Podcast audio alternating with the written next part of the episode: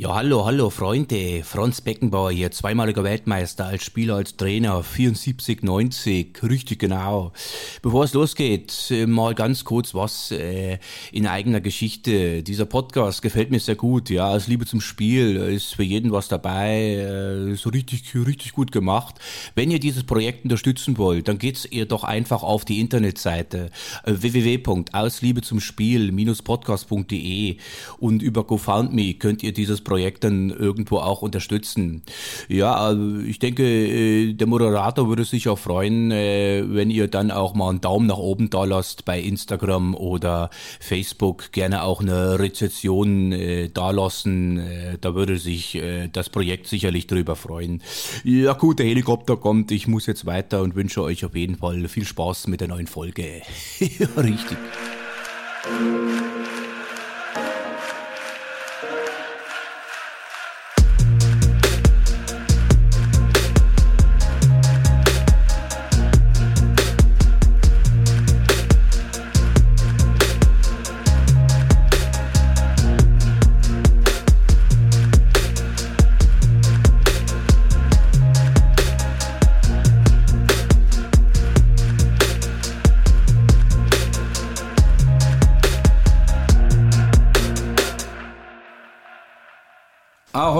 Und herzlich willkommen zurück bei Aus Liebe zum Spiel. Und heute für mein 31. Interview hat es mich in das schöne, beschauliche Königs Wusterhausen verschlagen. Denn äh, hier wohnt ein Mann, mit dem ich schon so manche Pokalschlacht äh, geschlagen habe. Ähm, er, er gehört äh, zur seltenen Gattung der ähm, polyamorösen Fußballfans. Was das bedeutet, äh, werden wir euch in einer knappen Stunde jetzt hier äh, erklären. Ich begrüße heute recht herzlich einen Mann mit einem großen Herz, äh, Tom Hautal. Ali, herzlich willkommen in KW der kleinen Weltstadt. Herzlich willkommen. Das freut mich. Ihr wurde auch hier herzlich äh, empfangen. Es gab äh, lecker Lasagne von deiner Frau. Äh, da fühlt sich der Moderator natürlich gleich äh, sehr, sehr wohl hier. Und ähm, ja, wie man immer so schon sagt, jedem Anfang wohnt ein Zauber inne. Ähm, kannst du dich dann noch bei dir erinnern, äh, ja, wie der Zauber Fußball dich quasi, äh, ja, verzaubert hat. Geiles Wortspiel. Ja, sehr schön. Ich glaube, war wenig zauberhaft, aber ich kann mich tatsächlich an die Anfänge erinnern. Da muss ich eigentlich bei meiner Familie beginnen, denn äh, eigentlich komme ich aus einer Handballfamilie. Mein Papa, mein Bruder, äh, Handballspieler, mein Papa auch durchaus ein bisschen ambitionierter zu DDR-Zeiten. Und tatsächlich war ich dann natürlich als kleiner Bruder und Sohn immer mit dabei. Was heißt ambitioniert? Ich kann dir die Ligen gar nicht, also DDR-Liga war, glaube ich, dann tatsächlich auch so zweite Liga. ähm, also schon ähm, zumindest mit sportlichem Ehrgeiz und auch ein bisschen Leistungswille verbunden. Mein Bruder dann, glaube ich, so jetzt in der Nachwendezeit dann vierte Liga. Ähm, aber also schon ambitioniert und hatte schon was mit dem Sport zu tun. Und äh, natürlich wollten sie, dass der kleine Bruder und kleine Sohn äh, dann auch äh, Handballer wird. Das waren auch so die Anfänge. Aber irgendwie war ich immer so ein kleiner Rebell und äh, habe dann irgendwann entschieden, wenn zwei in der Familie Handball spielen, reicht es aus. Und bin dann zum Fußball gegangen wie du weißt, irgendwann kam die Hand dann doch mit ins Spiel. Also so ein bisschen vererbt wurde es. Ich glaube, war mein Papa dann auch sehr recht, dass der Kleine dann zumindest Torwart geworden ist und die Hand im Spiel blieb. Und so waren einfach die Anfänge, glaube ich, dass ich dann vom Handball mit Musikschule noch nebenbei irgendwann entscheiden musste, Handball, Fußball und Musikschule ist zu viel. Und dann waren es irgendwann Fußball und Musikschule und dann war es zum Glück irgendwann nur noch Fußball. Hast du ein Instrument gelernt? Hab äh, Akkordeon, dieses wunderschöne Instrument Akkordeon gelernt. Äh, ist gut für die Nachwelt, dass es Fußball geworden ist. das ist auf jeden Fall äh, ja, eine ehrliche Selbstreflexion. Ähm, welcher Verein war dein erster Verein? Hier in Berlin nehme ich an, beziehungsweise was heißt hier in Berlin? Wir sind ja hier in Brandenburg, aber du hast ja ursprünglich kommst ja aus Berlin. Genau, da äh, stehe ich auch zu, dass ich äh, Köpenicker bin. Ähm, der erste Fußballverein war tatsächlich äh, SV Berlin Chemie Adlershof. Legendär, wer kennt ihn nicht? Der Bogen wird ja später kommen zur Union Berlin, aber der gleiche Verein, wo auch Roman Prokop, den eingefleischten Unionern wird das natürlich was sagen. Legendärer Torschütze, ich glaube, spielt auch immer noch jetzt in Wuppertal, hat eine unfassbare Torquote in Liga 4 in Deutschland. Gleicher Verein. Gab's Wir da nicht, auch zusammengespielt tatsächlich. Gab es da oder schrägstrich, gibt es da nicht dieses schöne äh, Rasenplätzchen am Birkenwäldchen? Äh, gab es, genau. Wir waren auch jetzt in der Corona-Zeit irgendwann mal da tatsächlich, weil wir da früher auch direkt gewohnt haben, einmal schauen. Ist sehr verwildert. Gaststätte ist mittlerweile auch zu. Aber war natürlich ein sehr schöner Sportplatz. Ein Schotterplatz, da ist, glaube ich, noch relativ viel Haut von mir zu finden unter mittlerweile begrünten Flächen. In welcher Jugend hast du da gestartet? Ich kann es dir gar nicht genau sagen. Sehr früh. Ähm, glaube irgendwie 1991, 92, also mit acht. Direkt im Tor oder? Nee, natürlich nicht. Ist glaube ich wie immer. Also ich glaube früher, äh, einer musste halt ins Tor. Das war erstmal nicht ich, sondern äh, die, die noch dickeren. ähm, und tatsächlich irgendwann der Klassiker, der Torwart konnte irgendwann nicht oder hatte sich verletzt. Und dann hat der Trainer gefragt und dann, klar, ein bisschen Handaffinität hatte ich zwangsläufig, weil eben Werfen in meiner Kindheit familiär bedingt immer ein Thema war im Freizeitsport. Ähm, dann habe ich gesagt, nö, macht mir Spaß, springen macht mir Spaß, ich gehe mal rein. Und das war so der Anfang. Ja. Dann bin ich, glaube ich, nie wieder so richtig rausgekommen. Und wie lange hat es dann gedauert, bis du dann zwischen den Pfosten standst? Also zwischen. Also in meiner Erinnerung wirklich nicht lange. Also eine Saison Feldspieler kann ich mich auf jeden Fall erinnern, auch auf jeder Position. Und dann aber würde ich sagen, in der zweiten Saison äh, war dann irgendwann der Moment gekommen, ähm, ins Tor zu gehen. Nun sagt man ja, äh, gibt es ja dieses berühmte geflügelte Wort äh, in Deutschland äh, oder generell beim Fußball, links außen und Torhüter haben irgendwie einen Dachschaden oder eine Macke. Sagt man ja immer so schön. Hast du eine Macke? Gibt es bei dir eine Macke? Also die, die, Frage selbst zu beantworten über sich selbst ist ein, ist ein bisschen gemein, aber ich würde denken, wenn du jetzt äh, acht von zehn meiner Freunde fragst, die würden die Frage definitiv mit Ja beantworten ich glaube, man braucht einfach auch so ein bisschen die Verrücktheit. Also irgendwie, meine Mutter ist jetzt sehr weit hergeholt, aber die war äh, Kinderärztin und immer wenn sie zugucken war, habe ich mich auch definitiv irgendwie verletzt oder einen Zahn verloren oder einen Finger gebrochen. Die kam dann irgendwann nicht mehr. Also ähm, selbst heute, ja, im Seniorensport habe ich immer noch so die Momente, wo ich denke, bist du eigentlich bescheuert, hier Kopf über dem Stürmer entgegenzuspringen. Es geht um überhaupt nichts mehr. Ähm, also ja, ich glaube, eine, sag ich mal, so ein bisschen, äh, Mut ist vielleicht das falsche Wort, aber so ein bisschen Lust zum Schmerz äh, sollte man als Torwart vielleicht mitbringen, weil die ein oder andere Aktion einfach in der Karriere ähm, nicht ausbleibt, wo man sich auch mal wehtut. Aber kannst du dich noch daran erinnern, als du angefangen hast, so als Kind, diese Kindheitsgefühle, äh, was, was dir immer wichtig war? Hast, hast du einen strengen Trainer gehabt? Oder äh, war das, war das äh, irgendwie auch immer relativ spielerisch alles, dass du die Lust nie verloren hast am, am, am Fußball? Weil ich finde auch immer extrem wichtig, man sagt ja, also Horst Rubisch hat ja mal gesagt, die besten Trainer, die es gibt, die musst du eigentlich in den Unterbau bringen. Äh, und ich finde gerade so die, die Trainer, die dich äh, äh, auffangen, sag ich mal, in den Minis oder in den Bambinis, wie es ja heutzutage heißt, das müssen ja genau die Trainer sein, die eigentlich auch ein Kind mit Spaß bei dem, beim Sport halten. Hast du da äh, noch Erinnerungen, wie es bei dir so war? Das ist total richtig. Ähm, klingt jetzt blöd. Wir werden halt älter, Ali, irgendwie. Das klingt ja so ein bisschen nach Nachwendezeit. Ich glaube, so DDR-Trainingsmethoden waren jetzt nicht immer auf Spaß ausgelegt, ehrlich gesagt. Das ist heute anders. Ich glaube, da würde sich der DFB äh, dreimal umgucken, wenn er die Trainingsmethoden von früher Huckepack die Stadiontreppen hoch und so im Endengang und überhaupt. Da wissen wir zumindest, wo die Knieprobleme heute herkommen. Ähm, nee, aber es gab tatsächlich, glaube ich, einen Trainer, äh, Gott hab ihn selig, letztes Jahr gestorben, ist tatsächlich auch der Papa mittlerweile von meinem Trauzeugen und wahrscheinlich, also nicht wahrscheinlich, einem meiner allerbesten Freunde demzufolge. Ähm, das war auch einer meiner ersten Trainer. Witzigerweise ist mein Trauzeuge auch Torwart. Das heißt, er musste dann irgendwann in einer Jugend mal entscheiden, ob er mich ins Tor stellt oder seinen Sohn. Ähm, da gab es dann irgendwann auch mal eine Situation, das war sicherlich alles sehr fair ich habe auch viele Spiele gemacht, aber gab eben auch mal irgendwann eine Situation, wo er dann seinen Sohn ins Tor gestellt hat. Begründung kann ich mich nicht mehr erinnern, aber auf jeden Fall bin ich bockig nach Hause gegangen. Und danach hat er mir dann auch eine sehr klare Ansage gemacht und die war auf jeden Fall auch prägend. Also ähm, ja, wir haben bis zum Ende auch äh, engen Kontakt gehabt natürlich. Ähm, das war schon auch ein Trainer, glaube ich, der zumindest so in der Persönlichkeitsentwicklung, die einfach für einen Torwart ja auch wichtig ist, ist eben so eine besondere Position auch eine wichtige Rolle gespielt hat. Und die Sandkästen am Birkenwäldchen und dann auch bei den Folgevereinen, die haben auf jeden Fall äh, oft auch meine barfen, äh, nackten Füße gesehen. Also da geht auf jeden Fall ein Gruß nach oben, äh, dass er alles richtig gemacht hat, weil Tom äh, nichts anderes mehr getan hat, außer die Bälle aus äh, von rechts nach links oder von, vom, von unten rechts und oben links rauszufischen. Ist bis heute im Tor geblieben. Du sagst ja noch, in den Senioren bist du so waghalsig und oder ja, nenn, es wie du willst. Ähm, und schmeißt dich dem Stürmer entgegen, wo es eigentlich um nichts mehr geht, aber bist immer noch mit, äh, mit Leib und Seele und mit äh, Passion auf jeden Fall dabei. Ähm, Herrenbereich, das ist ja, ähm, ja, also sagen wir, fangen wir mal so an. Äh, Chemie Adlershof haben wir gehört. Wo ging es danach hin?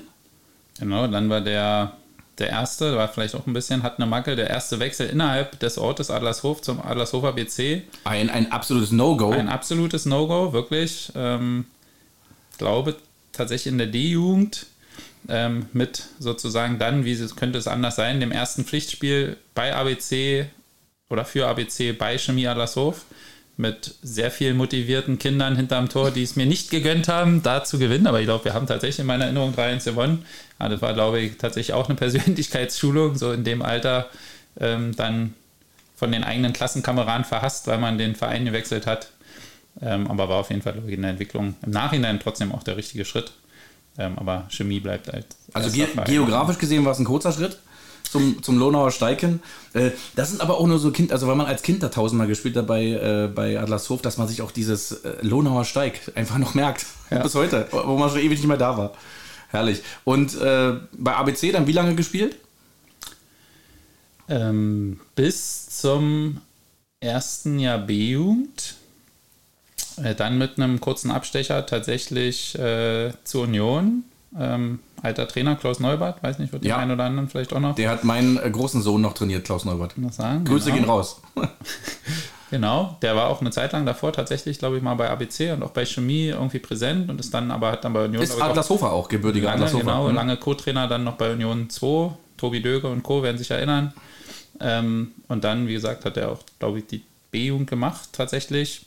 Ähm, war dann aber irgendwie auch ein Stück weit sehr viel, weiß ich nicht, Aufwand ähm, mit Schule, mit Abitur, Leistungsunterschied zu ABC nicht so super. ABC war echt auch in einer Phase, wo auch die ersten Männer dann regelmäßig ja auch Berlin-Liga gespielt haben mit äh, Immobilien, äh, wie hieß er? Ömke. Ömke, genau. Mhm. Ähm, also tatsächlich sehr ambitioniert. Und dann habe ich, glaube nach einem Jahr wieder den Weg zurückgefunden. Ähm, habe dann da auch von Anfang an Peter Riedke, glaube ich, war erster Männertrainer, Uli Stein im Tor, also Thoralf Stein, ähm, kennt man, kennst du vielleicht auch noch. Ja, ja, Aldinike. Ähm, dann ja auch lange beim BFC gespielt mhm. und so. Ähm, war, glaube ich, eine gute Schule tatsächlich, um dann äh, den nächsten Schritt äh, wieder über Union dann in Richtung KSC zu machen. Was ja dann so ein bisschen die Ausbildungstruppe quasi damals. Vielleicht, vielleicht für die überregionalen Hörer äh, nicht der Karlsruher SC, sondern der Köpenicker SC. Ist hier gemeint? Genau, wir bleiben im schönen Südosten Berlins. Ähm, da will man den KSC aus Karlsruhe ja auch nicht so richtig hören ähm, in der Fanfreundschaft nach Charlottenburg. Ähm, nee, genau. Und dann wirklich Köpenicker SC. Ähm, eine unfassbar, vielleicht das beste Jahr, zumindest im Jugendbereich, äh, ungeschlagen aufgestiegen äh, in die Regionalliga. Ähm, wirklich Wahnsinnsjahr mit dann schon sehr vielen 18. Geburtstagen und immer dem Spagat zwischen Festen und erfolgreichem Fußball. Ähm, und die Trainer äh, haben es tatsächlich, glaube ich, ganz gut gemacht. Sie haben uns meistens hier wehren lassen und wussten und haben uns auch daran erinnert, dass wenn solange die Ergebnisse so sind, wie sie sind, ist alles gut und sonst nicht. Und das hat als Truppe, glaube ich, also war ein unfassbares Jahr. Ähm, und dann mit dem Anschluss eben dann in den Oberligakader auch nochmal bei, beim KSC mit Oberligaspielen ja dann auch. War eine gute, gute Phase tatsächlich. Aber, aber die beste Phase kam ja dann erst noch. dann bist du nämlich äh, ganz in den Süden gegangen, nach Berlin. Ne? oder Südosten, es ist Südosten, also ja. im Süden des Ostens Berlins, so kann man es sagen, zum wundervollen Grünauer BC, äh, den ich ja auch meinen Heimatverein nennen darf. Und ich glaube, unsere Wege haben sich gekreuzt. Wir haben es im Vorgespräch äh, so ein bisschen angedeutet, 2007 ungefähr. Ne? War tatsächlich noch eine Auslandsstation, so ein bisschen, war dann noch ja in Irland ein Jahr. Nicht per se wegen Fußball, aber trotzdem da dann auch Fußball gespielt, war auch nochmal eine gute Erfahrung. Ähm, Was hast du da gemacht in Irland? Ich war in einem Auslandsjahr, äh, eigentlich tatsächlich um Englisch zu lernen kann man jetzt sozusagen auch im Nachhinein unterstellen, dass die Iren und Englisch ist irgendwie anders. ähm, sprechen einen anderen Dialekt, hat ein bisschen gedauert, äh, bis ich es verstanden habe, aber war äh, ich, jetzt für den Job und generell das Leben natürlich äh, wertvoll. Ähm, dann da auch in einer Gastfamilie wohnen, war mir unfassbar wichtig. Ja, man hätte auch irgendwo in einer Studentenunterkunft wohnen können, wollte aber wirklich bei Einheimischen leben. Ähm, und dann, klar, wie da auch Fußball gespielt, habe gelernt, dass 5-Meter-Räume in Deutschland völlig überbewertet sind. Äh, den Torhüterschutz gibt es in, in den Ligen nicht. Ähm, da äh, geht es immer überall auf dem Feld hart zur Sache und ein Torwart, der versucht, eine Flanke zu fangen, ist auf jeden Fall falsch in Irland. Da gehen nur Fäuste und Knie voraus. Ansonsten ist also eher Survival-Training gewesen tatsächlich, aber war auch eine schöne Erfahrung und dann genau zurück. Haben wir ein Jahr bei Johannisthal gespielt und ja. dann zum KSC, äh, zum, zum Grünauer BC. Und da kann man ja sagen, Grünauer BC, das war, ist so deine fußballerische Heimat geworden. Absolut. Ähm, seit 2007 dann auch bei Grünau geblieben. Ähm, immer mal äh, studien- oder berufsbedingt, auch vielleicht mal ein Jahr Pause äh, dazwischen jetzt gewesen. Ähm, dann kam ja dankenswerterweise noch die Traditionsmannschaft äh, irgendwann ein Stück weit mit dazu von Union aufgrund der alten Kontakte des alten Torwarttrainers auch vom, vom KSC, äh, also vom Köpenicker SC, Detta Schwarz, der auch die Traditionsmannschaft bei Union betreut. Ähm, nö, also Grünau tatsächlich fußballerische Heimat. Viele gute Leute kennengelernt, Ali und noch viel mehr, aber Ali natürlich genau. auch äh, mit schönen Nächten, schönen Erlebnissen. Genau, das wäre meine nächste Frage gewesen. Was war so für dich so, wenn man jetzt mal so äh, die sportliche Seite abgrast, so die schönsten Erlebnisse beim Grünauer BC für dich? So die zwei, drei, die schönsten Also ich glaube tatsächlich, Erinnerungen. genau, für viele wird sicherlich auch das Pokalspiel gegen Union gewesen sein. Für mich ein anderes noch. Für mich auch. Vielleicht ist das gleiche. Na, ich sag sag dir, ich sag dir, ich, ich leite es mal ein. Donnerstags äh, Trainingsbeobachtung mit Aufzeichnung auf dem Bunzelberg von der Mannschaft, äh, zu der wir dann gefahren sind als krasser Außenseiter. War wahrscheinlich, weiß ich nicht, einer von 15 Vereinen oder 20, die in den letzten 20 Jahren erzählt haben, wir wären in Berlin die Nummer 3, ähm, nämlich Club Italia. Ähm, dann wirklich mit Kamerateam beim Training von uns unsere Trainings aufgenommen und wir sind dahin gefahren. Wenn ich mich richtig erinnere, 3-1 nach Verlängerung. Wir haben Ja. 3-1 nach Verlängerung gewonnen und äh, 120 Minuten, das war das einzigste und erste Spiel vor allen Dingen, ähm, bei dem ich Kämpfe hatte in meinem Leben. Äh, und Tom Hautal im Tor, unüberwindbar, weil die haben dann irgendwann ganz schön Druck gemacht am Ende.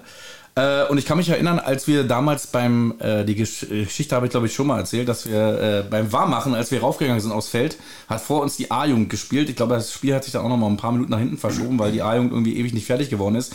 Und wir sind hinter dem Tor und wir laufen auf und die A-Jugend von Club Italia kommt uns entgegen und sagt so, na, wie viel wollt ihr kriegen? Sieben oder acht? Und das war nochmal so, so eine Initialzündung, generell nochmal in der ganzen Truppe zu sagen, äh, also jetzt erst recht, ne? Und dann 3 zu 1 nach Verlängerung äh, gezogen, das Ding. Ich glaube, die hatten damals ja auch äh, Oberliga, Verbandsliga, ich glaube, ein, zwei Regionalligaspieler in ihrer Truppe äh, und w- wollten am Ende, ich weiß, ich weiß, weiß gar nicht, ob die am Ende auch aufgestiegen sind, aber ähm, jedenfalls haben sie gegen den äh, großartigen Grünauer BC verloren und jetzt kannst du es ja gleich, gleich sagen, äh, wir hatten dann in der nächsten Runde äh, das Traumlos schlechthin gezogen, nämlich gegen den Ersten FC Union Berlin. Heimspiel in der Dörfelstraße allerdings. Ja. Und ich glaube, der Grund damals war, dass der erste FC Union hat damals sein Stadion umgebaut und diese slowakische oder slowenische, nagel mich nicht fest, Firma, die das Dach gebaut hat, hatte damals Verzögerung irgendwie und deswegen haben wir nicht in der alten Försterei gespielt. Sonst hätten wir auf diesem heiligen Rasen einmal in unserem Leben ein ähm, äh, richtiges Spiel gegen Union machen können. Und ich glaube tatsächlich, dass wir sogar, heute gibt es das ja teilweise auch noch, das Heimrecht getauscht hatten, weil irgendwie dann sozusagen mit dem Zuschauerandrang auf dem Bunzelberg die Kapazität von vornherein eigentlich als zu gering eingeschätzt wurde. Dann haben wir das Heimrecht getauscht, weil wir gehofft haben, wir spielen in der alten Försterei. Ist da nichts geworden, waren aber, glaube ich, trotzdem am Ende 1600, 1000 Ja, so ungefähr, ja. Also Dörfelstraße war auf jeden Fall ausverkauft. Ähm, nee, war auch ein tolles Erlebnis, aber Da durftest du, glaube ich, leider nicht zwischen die Pfosten Nee, stehen. genau, da stand äh, der hochgeschätzte André Hahnemann dann im Tor. Ist ja auch in Ordnung. Ähm, ich sollte tatsächlich eingewechselt werden. Hab, hab dann aber gesagt, jetzt hier irgendwie in so ein Spiel für 20 Minuten. Ähm, Mhm. Aber bleibt es trotzdem noch ein schönes Erlebnis für dich? Also Klar, auf jeden Fall. Waren viele Familie, Freunde da. Ähm, und ich habe auch diverse Spiele gegen Union gemacht, gerade damals beim Köpenicker SC. Dann Hm. haben wir eigentlich jedes Jahr dann als Oberligamannschaft in der Vorbereitung auch äh, gegen Union gespielt. Ich erinnere mich an ein 1-1 tatsächlich. Muss Union dritte Liga gewesen sein, wir als Oberligist. Also war jetzt gar nicht so ein großer Unterschied. 1-1, da stand ich auch im Tor in der Halbzeit. Also ich hatte da meine Erlebnisse durchaus auch mal gegen Union, was nicht sein muss, aber schön war. Jetzt gehen wir nochmal auf den Begriff äh, polyamorösen Fan ein. Äh, vielleicht äh, den Leuten zur Erklärung, polyamorös ist ja, man kann ja eine polyamoröse Liebesbeziehung haben, das heißt, man hat eben nicht nur einen Partner, sondern mehrere. In Toms Fall äh, ja, gestaltet sich es dann so, dass äh, ich habe Tom kennengelernt, äh, wie gesagt 2007, das haben wir ja gerade hier gehört und erzählt. Und eigentlich habe ich immer nur von Anfang an einen Club mit ihm in Verbindung gebracht und das waren die Roten Teufel von Betzenberg. Die waren meines Erachtens nach damals äh, auch äh, viel klarer im Fokus bei dir als Union, bilde ich mir ein. Und Union kam erst so dann im Nachgang, äh, vielleicht erzählst du selber mal. Also äh, wir reden über die Roten Teufel, ja, die äh, hochgeschätzten, vom 1. FC Köln hochgefürchteten äh, Roten Teufel. Und wir reden von Union Berlin. Also war der FCK tatsächlich deine erste große Fußballliebe? Ja, das ist auch keine Schande, kann man, glaube ich, unumwunden zugeben. Und ich glaube, ich spreche da für viele Unionerinnen und Unioner. Das, glaube ich, weil einfach der Weg so weit weg war von der Bundesliga, ähm, dass, glaube ich, jeder, der so nach der Wende entweder zur Union gegangen ist schon, ich war da sehr jung, wie ich da hingekommen bin, kann ich nachher gerne auch nochmal sagen, ähm, dann äh, wer da vielleicht selber auch gespielt hat, ja. Also man ist ja mit seinem Heimatverein irgendwie groß geworden und war trotzdem so weit weg vom eigentlich erfolgreichen Fußball, dass auch in meinem Freundeskreis, mit dem wir jetzt seit 25 Jahren zur Union gehen, da hat jeder einen, sag ich mal, traditionellen Westverein. Zum Glück die wenigsten Dortmund und Bayern, sondern wirklich so Köln, Nürnberg, FCK, Mönchengladbach. Ja, das sind so die Vereine. Ähm, und deswegen kann man durchaus sagen, Und es gab ja dann irgendwann auch mal Begegnungen gegeneinander, die waren dann immer 50-50 so im Herzen. Ich brauche sie ehrlich gesagt nicht. Mhm. Aber so tatsächlich äh, erste Fanliebe, so wirklich als Fanliebe im Bereich dann Bundesliga ist auf jeden Fall der FCK. Du bist auch viel hingefahren damals, viel hingereist, ne? Genau, hatte dann ja irgendwann auch äh, sozusagen meine jetzige Frau kennengelernt, ähm, die dann zufällig auch ein paar Jahre in Wiesbaden gearbeitet hat. Die auch wundervolle Lasagne macht? Wundervolle Lasagne macht, aus Bremen kommt und Werder-Fan ist, ähm, sozusagen auch ein, zumindest ein bisschen Fußballhintergrund hat. Und die hat sich dann immer gewundert, warum ich ausgerechnet an den Wochenende komme, wenn der FCK ein Heimspiel hat, weil der Weg von Wiesbaden ist eine gute Stunde dann noch nach Kaiserslautern, ist ja sonst wirklich sehr weit weg und dann hat man sogar eine Zeit lang eine Dauerkarte für ein Betze. Und wenn dann immer die Ultras jetzt sagen, wir machen hier die 34er-Serie, jedes Spiel gesehen, hatte ich irgendwann eine Saison, da habe ich 48 Spiele gesehen. Dann waren, glaube ich, 22 von Union, 22 vom FCK und vier Länderspiele. Ähm, das war sozusagen meine 34er-Serie. Eine Saison mit 48 Live-Fußballspielen. Also ich glaube, von, von zehn Frauen würden sich acht direkt von dir trennen. Vielleicht auch zehn, aber eine ist geblieben. genau, ja. Schön. Ähm, und Union, äh, wann, wann ging das so los? Also ich will, ich, ich äh, hab dich, also ich glaube, das war auch schon zu Dritt- oder Zweitliga-Zeiten. Also viel früher. Kein ich weiß nicht, du bist nämlich kein, du bist kein äh, Erfolgsfan, der jetzt erst in die Fürsterei rennt, ähm, sondern Nee, kann ich, glaube ich, also ja, genau, also wie sozusagen bei Heimspielen kann ich ziemlich genau sagen, du musst so 96 gewesen sein. Da kommt dann wieder meine Handball-Familienvergangenheit ins Spiel, denn mein Vater hatte dann zu der Zeit ziemlich viele Spiele in der Hämmerlingstraße, in den legendären alten Doppelhalle. Eine ich Seite, bis heute. Eine Seite gutes Schwingparkett, bei Hallenturnieren auch sehr torhüterfreundlich, die andere Seite guter alter Russenbeton, könnte man sagen. Ähm, sehr schmerzhaft. Braun angestrichen. Braun angestrichen, genau. Mit weißen, nicht mehr ganz so weißen Linien.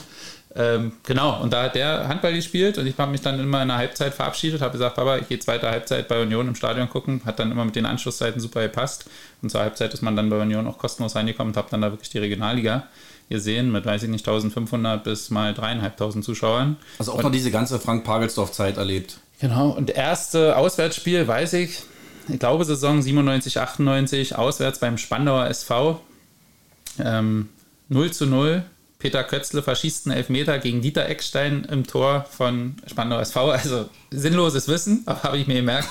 Das war das erste Auswärtsspiel. Ich glaube Saison 97, 98. Und wie kann man äh, ja diesen, diesen Weg, den Union jetzt äh, gegangen ist, äh, da, mir gehen die Superlative mittlerweile aus.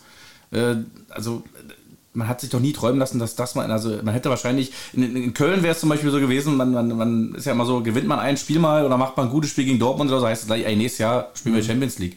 Und vielleicht gab es ja bei irgendwelchen Spielen von Union dann, äh, als dann der, erstmal dadurch der Aufstieg realisiert war in die Bundesliga und dann hat man vielleicht mal so gemunkelt, ja, bald spielen wir Champions League, so als Spruch einfach nur so in den Raum geschmissen. Und jetzt steht man dann wirklich, ähm, leider, äh, ja, im falschen Stadion, aber mit äh, 70.000 da im Rücken und, und muss ich, musstest du dich kneifen, als du da warst? Oh, muss ich öfter mal in den letzten Jahren, ähm, ehrlich gesagt. Ähm, also eigentlich auch schon in Stuttgart. Ähm, aber es ist jetzt ein bisschen zurück, aber vor fünf Jahren ist für mich eigentlich so der Knackpunktmoment. Ne? Wir hatten ja am äh, 34. Spieltag die Chance eigentlich aufzusteigen, wenn Paderborn patzt. Alle waren sich sicher, okay, auch wenn ja Dresden uns und wir Dresden auch nicht zwingend mögen, aber irgendwie in dem Moment hatten wir schon den Eindruck, da werden wir zusammenhalten und auch die Fans, glaube ich, kennen ein paar, die in Dresden im Stadion waren, die haben gesagt, als die Ergebnisse dann aus Bochum kamen und Union ausgeglichen hatte, war sehr lautes Jubeln im äh, Rudolf-Habich-Stadion, ja, weil die eben 3-1, glaube ich, gegen Paderborn gewonnen hatten. Und dann war ja klar, wenn wir gewinnen in Bochum, dann reicht's. Und dann lagen wir aber irgendwann ja 2-0 hinten, machen eine 2-2, haben in der Nachspielzeit die Riesenchance durch Abdullahi. Ich glaube, da lagen wir alle schon drei Reihen tiefer, weil wir den schon drin gesehen haben in der 94. Minute oder so.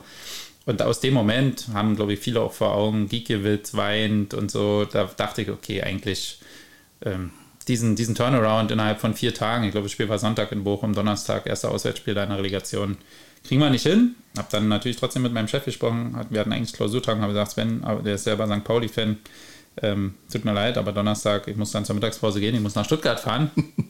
Und da hätte ich aber tatsächlich eigentlich damit gerechnet. Dann waren die auch ja so ein bisschen eher positiv auf den Relegationsrang noch gekommen, ja, mit Gomez dann in einer guten Form und so. Also auch haben wir neulich gerade nochmal die Aufstellungen angeguckt, ist eigentlich ein Wahnsinn, mit welcher Truppe wir da gespielt haben. Und dann machen wir ja wirklich in Stuttgart ein Riesenspiel. Also da hätten wir eigentlich gewinnen müssen, meiner Meinung nach. Spielen dann zum Glück 2-2. Ja, ich glaube, wir, wir liegen 1-0 hinten, machen 1-1, dann Gomez 2-1, ein typisches Gomez-Tor, läuft geradeaus, stolpert an Ball, wird abgefällt, geht rein. Ähm, und dann, glaube ich, Anderson. Nee, Friedrich macht, glaube ich, 2-2, ne?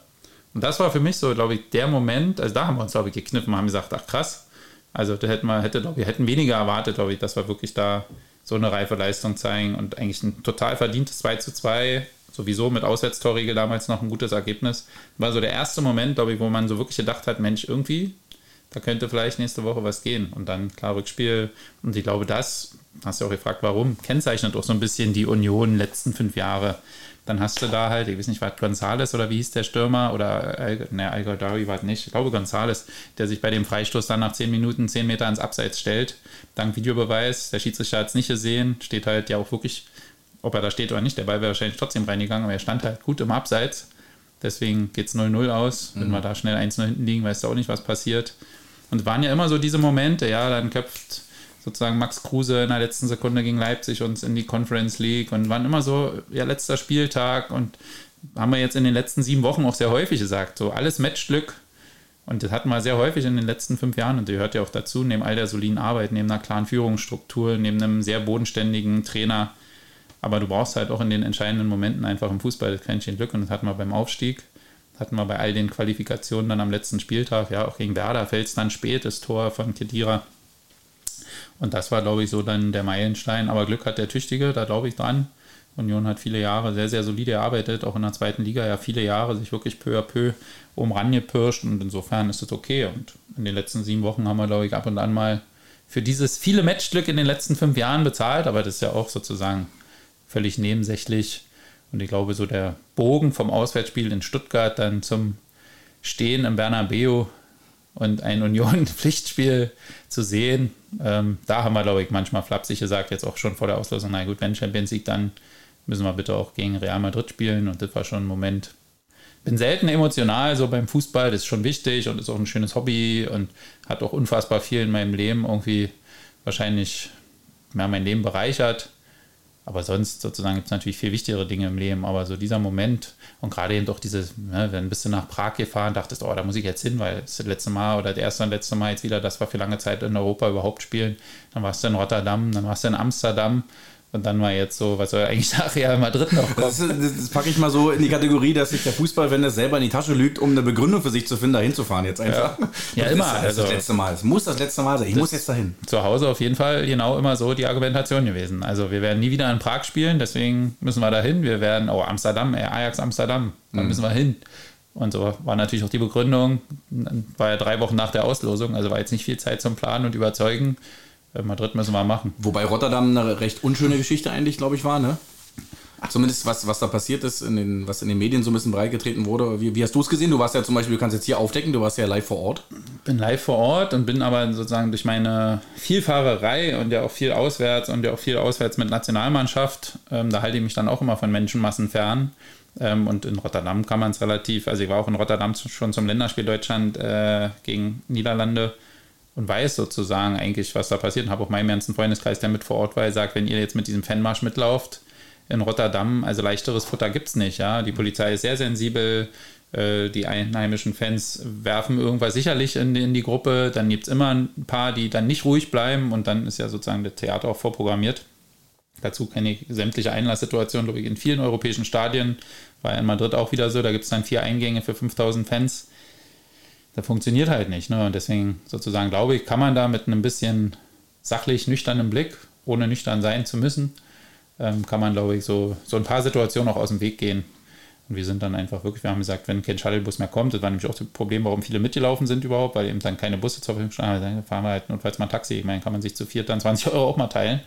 Ähm, und dann, glaube ich, mit ein, bisschen, mit ein bisschen Blick auf die Situation und wo man sich vielleicht auch befindet, ähm, kann man es schon auch trotzdem ganz schnell ins Stadion schaffen. Gab es für dich so ein, äh, das hätte ich eigentlich vorhin schon fragen können, die Frage, gab es für dich so ein ähm, Turnier oder irgendeine WM, äh, wo du dich äh, endgültig im Fußball verliebt hast? Also bei mir war es zum Beispiel schon tausendmal hier, die Hörer können schon nicht mehr hören, äh, die WM 90 war es bei mir. Gab es bei dir so ein Turnier, wo du sagst, da war dann auf jeden Fall so die Richtung klar, es wird Fußball, es gibt nichts anderes, es ist schön? Das ist jetzt kitschig, Ali, weil du genau vier Jahre älter bist, aber ich würde tatsächlich 94 sagen. Ähm, das ist so wirklich die erste Erinnerung, Effenbergs Mittelfinger.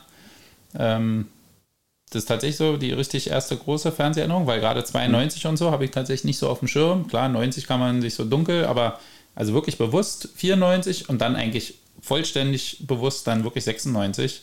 ähm, weiß ich, da habe ich mich auch tatsächlich am Tag des Eröffnungsspiels beim Fußball am Torpfosten verletzt mit Platzwunde im Hochsommer.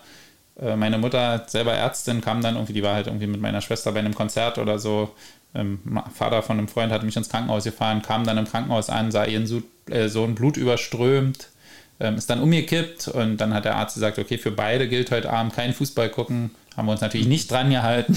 genau, also das war tatsächlich 96, ist so, glaube ich. Also 94 auf jeden Fall und so wirklich komplett dann 96 die EM in England. Und ich weiß ja auch, du hast gerade gesagt, du bist ein Vielfahrer, auch fährst auch mit der Nationalmannschaft. Was war da so dein erstes Turnier? Bei der erste, welches LTEM oder WM, die du vor Ort als Ui, Fan begleitet hast? Überlegen die aller, also klar, also tatsächlich.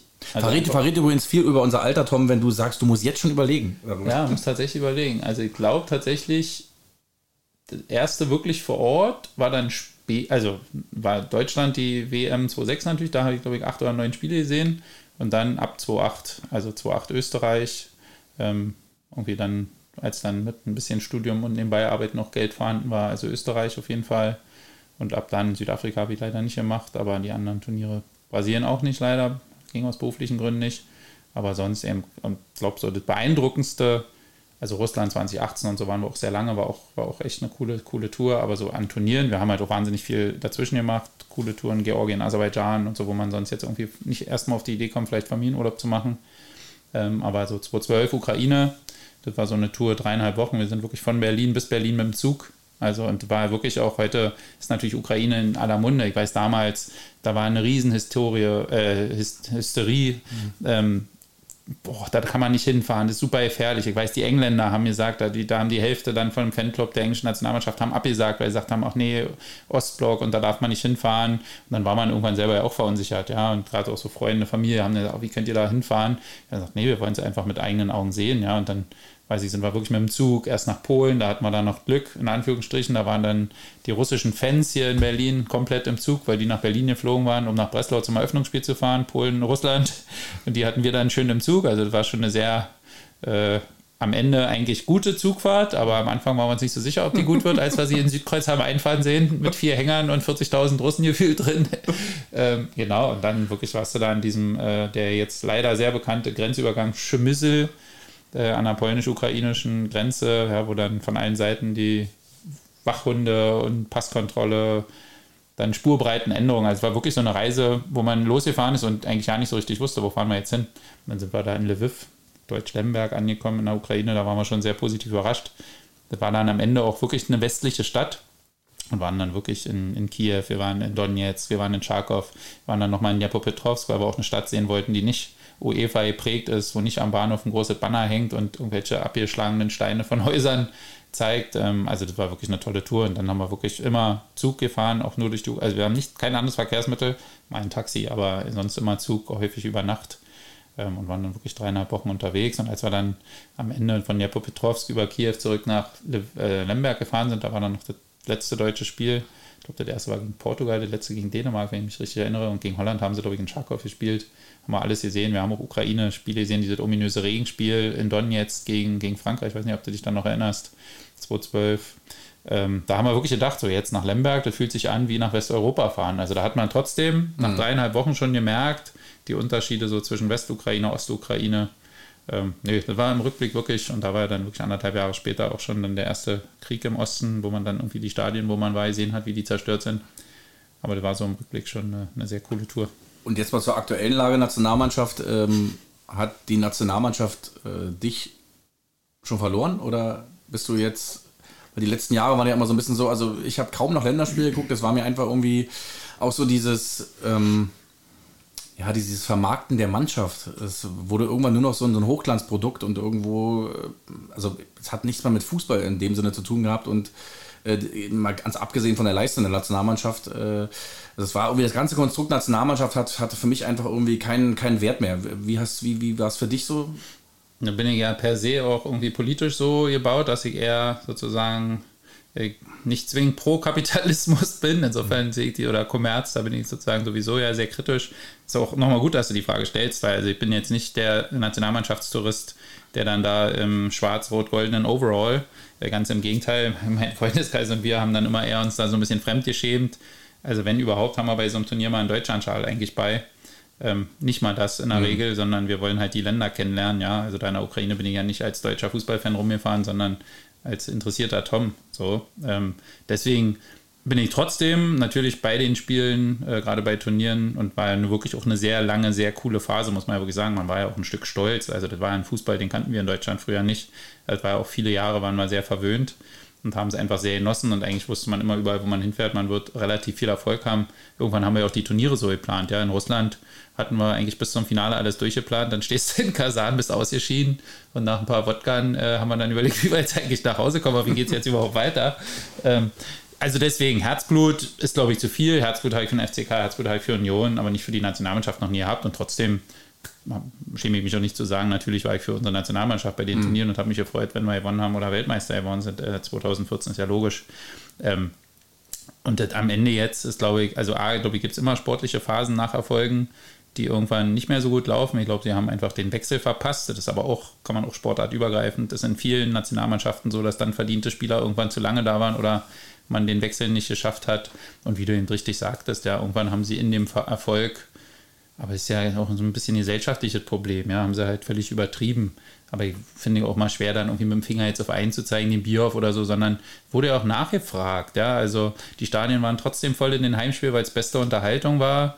Jeder ist da zum Fanclub gerannt. Wir müssen da ja Mitglied sein, um Tickets zu bekommen. So. Und trotzdem sind sie vor Ort dann alle hin und haben sich Banner und kostenlose Cola geholt und so. Also es war ja auch nachgefragt. Und dann, glaube ich, findest du halt als DFB irgendwann äh, den Absprung nicht mehr. Insofern finde ich immer, sind da viele, viele Argumente, die da irgendwie aufeinander geprallt sind. Ähm, ich also glaube, jetzt gab es den großen Knall. Mhm. So, der war auch nötig tatsächlich. Ähm, und ich bin da eigentlich guter Dinge, ehrlich gesagt, uh, unabhängig jetzt vom Trainer Nagelsmann. Ähm, glaube, der Wechsel von Flick weg war jetzt richtig, irgendwie da mal einfach die Leistung. Wäre, wäre, wäre auch für dich Jürgen Klopp die Traumlösung gewesen? Ach, Traumlösung. Ehrlich gesagt, so weit habe ich da tatsächlich, wie du gesagt hast, man hat sich so ein bisschen entfremdet. Ich habe eigentlich eher nicht so tief drüber nachgedacht. Ich hatte eher überlegt, ob nicht so eine Konstellation mit einem erfahrenen Trainer dem, glaube ich, mittlerweile allseits geschätzten Sandro Wagner, glaube ich, hätte man vor fünf Jahren auch nicht geglaubt, dass man das mal sagt. Der hat einfach, glaube ich, durch seine äh, Kommentatoren und Moderatoren äh, sehr, an sehr viel ähm, Standing auch gewonnen. Ne? Und ich fand eigentlich diese Combo, ein erfahrener Trainer, dann ein Sandro Wagner, der, glaube ich, in der Ansprache der Mannschaft gut ist und auch die Jungs versteht und dann vielleicht so ein Fußballnerd wie der Hannes Wolf, der, glaube ich, aber eben in der Menschenführung Ansprache Defizite hat mhm. und sicherlich ein guter Fußballtrainer wäre, fand ich eigentlich ganz charmant. Und im Prinzip, jetzt fehlt der erfahrene Trainer, aber auch zum Beispiel Sandro Wagner da irgendwie den Trainerstab zu halten, glaube ich, war jetzt der richtige Moment. Ich glaube, der kommt gut an bei der Mannschaft. Und ich glaube, dass der auch so als Bindeglied, man ist weit weg, ja, na klar habe ich irgendwie durch meinen Job vielleicht auch schon mal den einen oder anderen dann getroffen, aber eben auch so ein Nagelsmann, glaube ich, so ein bisschen in der Mannschaftsansprache, ja, das hat man, glaube ich, bei Bayern ja dann auch gesehen, dass man eben irgendwie alle Stars mitnehmen muss. Und ist ja in der Nationalmannschaft zwangsläufig so, hat er sicherlich noch ein paar Defizite, einfach Kraft, Alter vielleicht auch und einfach ein bisschen Erfahrung. Und da ist zwar Wagner auch jung, aber durch sein Ex-Profitum wahrscheinlich noch ein bisschen näher in der Ansprache an den Spielern als Nagelsmann. Also ich kann es mir durchaus vorstellen und dass das Potenzial per se vorhanden ist. Ja, ob jetzt immer die Richtigen nominiert wurden, würde ich mal in Zweifel ziehen. Jetzt tatsächlich ohne Union-Brille, aber ähm, werden noch viele anders sehen. Aber für mich ist ein Kimmich ein Rechtsverteidiger und wir brauchen auf der Position auch keinen Gündogan, der muss nämlich davor spielen, sondern wir brauchen auf der 6 jemand, der die Defensive zusammenhält. Und warum dann nicht ein Rani Kedira schon längst mal berufen wurde, ähm, ist mir ein Rätsel. Ja, mit Robert Andrich, glaube ich, geht es Robin Knoche, Robin Knoche. Seit, ja. äh, seit drei Jahren in der Bundesliga. Auch ein Faktor, ja. Wer ist Bonucci, wenn Robin Knoche verletzt ist? Ja, dann sieht man, dass er nicht läuft. Nee, aber also klar, ich denke, es gibt so ein paar gerade auf der 6. Also da ist ein Andrich und ein Kedira, die hätten uns schon äh, bei dem letzten Turnier sehr geholfen. Genau. Ja. Aber Tom, äh, bevor wir, du hast nämlich gerade schon das Stichwort Job so ein bisschen reingeworfen, bevor wir so ein bisschen über deine, äh, deinen beruflichen Werdegang sprechen, kommen wir erstmal zum ersten Spiel. Das äh, weltberühmte Fußball allerlei. Du siehst die kleine Lostrommel vor dir. Jawohl. Du darfst jetzt nacheinander sechsmal reingreifen, auffalten, erst vorlesen. Erst eins und öffnen? Genau, erst eins öffnen, vorlesen, äh, darüber philosophieren, debattieren und dann darfst du den zweiten nehmen. Ach, na, Ali, das ist sozusagen, das ist auch Zufall, da ist auch wahrscheinlich nur Franz Beckenbauer drin, oder? Nein, also, natürlich nicht, absolut nicht. Warum sollte ich meinen Los da reinpacken? Nein, natürlich nicht. Franz Beckenbauer, die Lichtgestalt des deutschen Fußballs, ja. Hat man lange nicht mehr gesehen jetzt, ne? So ein bisschen. Hat man lange nicht gesehen. Ich fürchte auch, dass er vielleicht ja nicht so gesund ist. Glauben, ähm, glauben viele, oder das wird auch so sein, ja. muss, muss man über Fußball reden oder darf man noch ein ganz anderes Thema? Du, darfst, glaube, doch, du darfst, doch, über den Suppenkasper reden. Ja, Franz Beckenbauer ist ein gutes Beispiel. So, ähm, ich bin zum Glück ein bisschen, glaube ich, oder viele jetzt mittlerweile auch wieder anders sozialisiert. Ich sage mal, die Deutschen, die sind so furchtbar neidisch und wie wir mit verdienten Menschen umgehen, ja, ob man die jetzt immer gut findet, ob man immer gut findet, was die alles gemacht haben, ähm, ist, glaube ich, äh, tatsächlich ja auch streitbar und jeder Mensch macht irgendwie auch Fehler, aber auch Franz Beckenbauer, ja, 2006 lagen ihm alle zu Füßen spätestens, also 1990 auch schon, aber 2006 alle haben sozusagen, das ganze Land hat auf seine Kosten gefeiert und am Ende wollte, wollten große Teile des Landes ihn dann zerreißen, weil eben irgendwann nicht ans Koscher war. Ähm, aber auch da, ja, am Ende, wenn man vielleicht zu der Zeit eine WM nur bekommen hat, wenn man halt 6,7 Millionen, was glaube ich Peanuts sind in dieser Welt, zumindest in den Kreisen, äh, dann irgendwie sich über einen privaten Sponsor dafür geholt hat, dass Deutschland diese Turnier bekommt, was glaube ich allen sehr, sehr gut in Erinnerung ist, dann muss man ihn dafür nicht an den Pranger stellen und deswegen finde ich es eigentlich ganz gut, sozusagen vielleicht einmal diese gesellschaftliche Debatte, so ein bisschen, wie geht man eigentlich auch mit verdienten Persönlichkeiten um. Äh, würde ich bei Franz Beckenbauer hier so, war so mein erster Gedanke, der arme Franz hat ihm sicherlich gesundheitlich auch nicht gut getan, dass er so zerrissen wurde. Ich habe letztens mal äh, ein Bild gesehen von Franz Beckenbauer und zwar nach der finalen äh, Niederlage 86 gegen Argentinien. Und selbst da hat er, schlich er schon Versch äh, mit verschränkten Armen über den Rasen äh, im Aztekenstadion in Mexiko. Und äh, vier Jahre später, also wenn du die beiden Bilder gegeneinander setzt, würdest du bei beiden Bildern irgendwie denken, Deutschland ist, hat verloren, ist nicht Weltmeister geworden. Und äh, aber in, in ihm drinne sah es wahrscheinlich zwischen den beiden Bildern völlig anders aus. 86 ja gegen Argentinien verloren, 3 zu 2. Und 1990 mein erstes Turnier, Andi Brehme, äh, links unten, Goicoechea, keine Chance, Weltmeister, äh, der Kaiser. Ja, der zweite Begriff.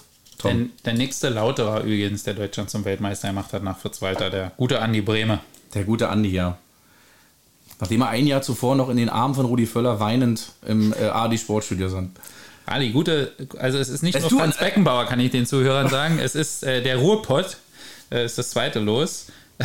da wirklich, jetzt kommt nochmal mein Trauzeuge, der ist nämlich erster FC Köln-Fan, wie du, Ali.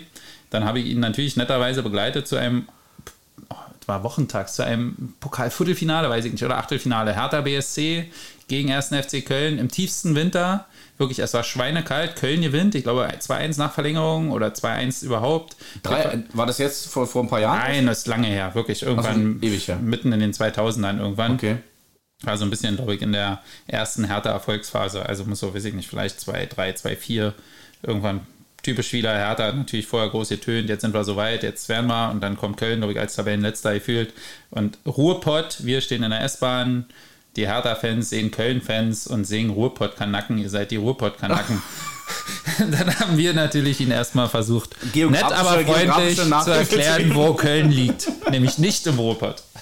Aber ansonsten Ruhrpott so, äh, sag ich mal, ähm, ich muss zum Beispiel sagen, also ich äh, würde jetzt nicht als polyamorös bezeichnen, aber wen ich sehr bewundere als Verein und auch ringsherum, äh, das hat immer viel mit, einer, mit, mit, mit mehreren verschiedenen Personen zu tun. Äh, so ein bisschen habe ich ein kleines, kleines, mini kleines Herz für den VfL Bochum. Ähm, alleine, also ich bin trotz, also ich liebe unsere Hymne, ne? natürlich von den Höhnern, äh, also schön gemacht, aber trotzdem sage ich immer noch, wenn das Bochum von Herbert Grönemeyer durchs Ruhestadion tönt, äh, glaube ich, ist es für mich die geilste Hymne der ganzen Bundesliga. Das geht tief, das geht, äh, das sind äh, Heimatgefühle, die da, die da rauskommen. Ähm, ja, so ein, so ein Verein wie der VfL Bochum, äh, die Graue Maus und äh, Fahrstuhlmannschaft, also die nehmen ja einen ähnlichen Weg wie der FC jetzt auch so ein bisschen. Äh, ich habe halt so ein bisschen so ein Herz für das Ruhrgebiet. Auch so, so Vereine wie Essen. Ich meine, früher, früher war, war es eine Hochburg. Ich erinnere an 1997, ein Jahr, in dem Borussia Dortmund die Champions League gewinnt und äh, ja, die Eurofighter, die, äh, den UEFA-Pokal. Also da, da hat das deutsche Fußballherz, äh, also den deutschen Fußball ohne einen Ruhrpott würde es nicht geben. Also so nicht geben. Nee, und ist ja auch äh, grundsätzlich, glaube ich, ein sehr bodenständiger, sympathischer Menschenschlag, muss man tatsächlich ja auch sagen. Äh, bin ich voll bei dir, ne? Essen und auch diverse andere Regionalligisten noch so aus der Region. Die haben es ja echt nicht leicht mit all den großen Nachbarn und sicherlich auch äh, sozusagen äh, in der politischen Situation Ruhrport dann alle Zechen geschlossen und so, einfach auch eine, ja. schwierige Vergangenheit. Nee, absolut stark. Bochum tatsächlich, leider muss ich dir da ein bisschen recht geben sogar, also geht mir tatsächlich auch so, wir war auch letzte der Union jetzt Bundesliga auswärts, versuche ich schon, so drei, vier, fünf Spiele pro Jahr kriegen wir irgendwie auch hin. In Bochum war ich unter anderem, weil einfach Stadion, Kastropper Straße ist so alt, Rauch irgendwie riecht mhm. nach Bratwurst und Bier. Vor allem mitten in der Stadt auch. so, ne? Mhm. Genau, kannst vom Bahnhof hinlaufen, also cool. Leider haben wir da ja 2-1 oder 3-2 verloren, ne 2-1 glaube ich, ähm, dann mit Union, dann dieses ominöse Aufstiegsspiel. Bochum hat nur ein großes Problem und das ist nicht mal die Fanfreundschaft äh, mit Bayern, die sie ja sehr intensiv pflegen, können sie von mir aus auch tun, sind mir egal, die Bayern, aber sie haben ja auch eine relativ dicke Freundschaft in manchen Kreisen mit Hohenschönhausen. Und das sozusagen geht natürlich überhaupt nicht. Und äh, das ist für mich, äh, das höre ich ist die Sympathie so, okay. so semi. Okay. Also ja, du hast recht, der Verein, die Leute, Stimmung, Stadion, Stadt, alles irgendwie bodenständig und cool, aber sind ja auch nur ein Bruchteil, aber ein paar Idioten. Aber die hat halt auch jeder Verein. Aber wenn du, wenn du dich interessierst, so ein bisschen für den Schlag, für den Ruhrpott-Schlag, gerade so Bochum, äh, kann ich dir immer sehr, sehr die Geschichten von Frank Gosen äh, ja. an, ans Herz legen. Also der Name ja, sagt dir was. Hm. Ähm, und ich glaube auch, seitdem ich Frank Gosen ähm, höre, lese, ähm, ich glaube, der hat so ein Stück weit diese Welt VfL Bochum für mich aufgestoßen, so dass ich zumindest immer sage, so klar, wenn es jetzt gegen den FC geht, will ich schon, dass der FC drin bleibt und gewinnt. Aber wenn es eine Möglichkeit gibt, dass beide drin bleiben, würde ich doch immer äh, das gut finden, wenn der VfL zumindest so lange wie möglich in der ersten Liga bleibt, wie du schon sagst, dieses alte Stadion, Original 70er Jahre. Ähm, das wäre schon schön. Der dritte Begriff, Tom. Die Zeit rennt. Beile mich. Scheint ein langer Begriff zu sein. Oh. Nee, oh, Old Trafford, das fehlt noch auf meiner Fußballlandkarte tatsächlich. Eines der wenigen Stadien, die bei Tom noch fehlen. Ja, also quantitativ sind schon viele, aber zumindest waren viele große auch schon dabei. Ja, Old Trafford, ja, ist absolut, glaube ich, eine Traumreise. Kann ich sagen, weiß nicht, ob es immer noch so wäre, aber ähm, ich erinnere mich an, an das Champions League-Finale, weil der ja gar nicht in Old Trafford war, aber natürlich Man United betraf 99 gegen die Bayern ähm, wo sehr, sehr viele natürlich für Bayern waren und ich und zwei, drei Kumpels da, wo wir geschaut haben, so unfassbar gejubelt haben, dass Menu noch zwei Tore gemacht hat. ich glaube, jetzt mit einem gewissen Alter würde ich zumindest nicht mehr so proaktiv feiern, aber damals war einfach eine geile Truppe, äh, Man United.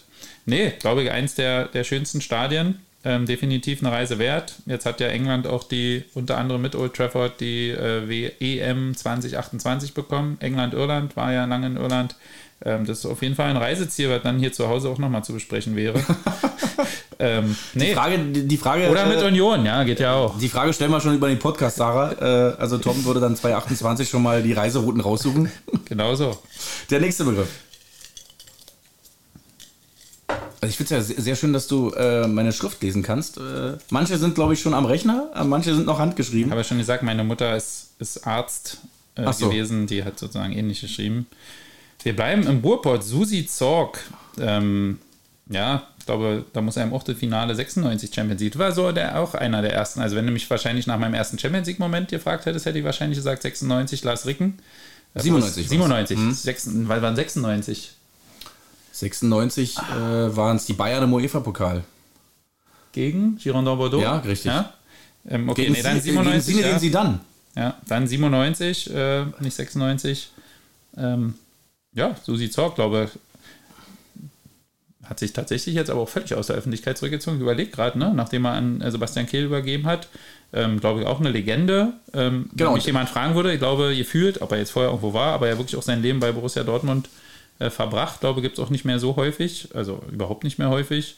Danach tatsächlich ja auch, finde ich dann wieder aus fast beruflicher Sicht äh, erstaunlich, dann wirklich auch den Weg und den Wandel geschafft vom Spieler im gleichen Club, dann in eine führende Position, ist tatsächlich auch nicht schwer, ist so ein bisschen wie wenn der Co-Trainer oder der Spieler Trainer wird oder ein Co-Trainer Trainer wird. Ne? Also bleibst immer der ein, eine kleine Junge aus dem eigenen Verein irgendwie. Und das ist so, weil, weil, weil, du gerade sagst Legende und äh, da habe ich mir nochmal so überlegt, äh, klar, so Spieler wie Ronaldo und Messi sind natürlich, ja, äh, gibt es nichts äh, gegen zu sagen, die, die Zahlen sprechen für sich, aber dieses Thema Legende, ähm, hätte es denn den Wechsel von Messi nach Paris gebraucht? Ähm, jetzt das Ding nach Amerika, das sage ich so, ist so ein bisschen so eine kleine Rentnertour, er guckt sich noch ein bisschen ja. um und äh, zeigt noch mal so ein bisschen seine Aber Franz seine, Beckenbauer übrigens auch, die Rentnertour gab es schon früher in die USA. Ja, ja, ja, ja. Aber ich finde, das, das fehlt so ein bisschen noch zum absoluten Legendenstatus, äh, wie du sagst, so wie Susi Zorg, die dann immer nur bei einem Verein waren. Ich erinnere an Wolfgang Overath, hat nur Verein Verein gespielt, Gerd Müller, das sind dann noch richtige Legenden, wo du weißt, ein, also du hörst den Namen, du hast einen Verein und ja, Paul Scholes, ja. auch, auch zu nennen. Ähm, das finde ich immer ein bisschen schade, dass es äh, sowas langsam ausstirbt. Ich äh, stelle sogar mal die steile These, letztes Jahr hat ja unser äh, Skipper Jonas Hector äh, quasi seine Karriere beendet. Und das könnte der letzte Spieler schon sein, der es geschafft hat, seine ganze Profikarriere nur bei einem Verein zu spielen in Deutschland. Also möchte ich meinen. Ich meine, es sind die, das sind die, es ist der Lauf der Zeit, der, der es mhm. eben so mit sich bringt, aber um eine richtige Legende zu sein, finde ich sowas dann ähm, solltest du bei einem Verein geblieben sein, maximal bei zweien, aber dass man deinen Namen eben damit verbindet. Also so, so sehe ich es. Total, ist aber, glaube ich, einfach auch in der Zeit. Ja? Also ja. Also früher sind doch nicht äh, wahrscheinlich jede Woche zehn äh, Berater auf äh, Michael Talk zu laufen und haben gesagt, möchtest du nicht hier so. Also die Zeiten ändern sich. Ich finde, ist jetzt für Legende ist auch immer so ein großer Begriff, aber so ein bisschen im Moment gibt es ja so eine Entwicklung, dass dann schon viele Spieler, vielleicht jetzt nicht auf dem Top-Top-Niveau, aber eigentlich schon dann zumindest den Weg Richtung Ende der Karriere wieder zu ihrem ersten Verein finden. Ich sage jetzt mal Marcel Heizenberg von Leipzig, der eigentlich noch nah an der Nationalmannschaft war, geht nach Hannover, Stindel geht von Gladbach zurück in die Region nach Karlsruhe, ja, Trimmel, denke ich, vielleicht irgendwann mal in Richtung Rapid Wien nochmal mhm. oder so. Also so eine Geschichten, glaube ich, Dominik Heinz, John Zimmer beim FCK, die auch sagen, ja. eigentlich, da spielen sie auf jeden Fall nochmal Tobi Sippel. Das ist von, zumindest, glaube ich, von der Idee her relativ ähnlich. Aber ich glaube, die Situation und die Welt äh, ist halt anders als früher. Und die Verlockungen sind einfach unfassbar groß. Aber deswegen wo, kann man es auch keinem vorwerfen. Wo, wenn nicht hier in diesem Podcast, kann man verklärte Romantik einfach noch haben. Und Darf verklärte Wünsche. Sozialromantik. Fußballerische Sozialromantik. Genau. So, der, der fünfte Tom. Italien. Ähm, ja, 1990 hatten wir, ne? Ansonsten, ähm, ich sage jetzt mal im Ausblick, äh,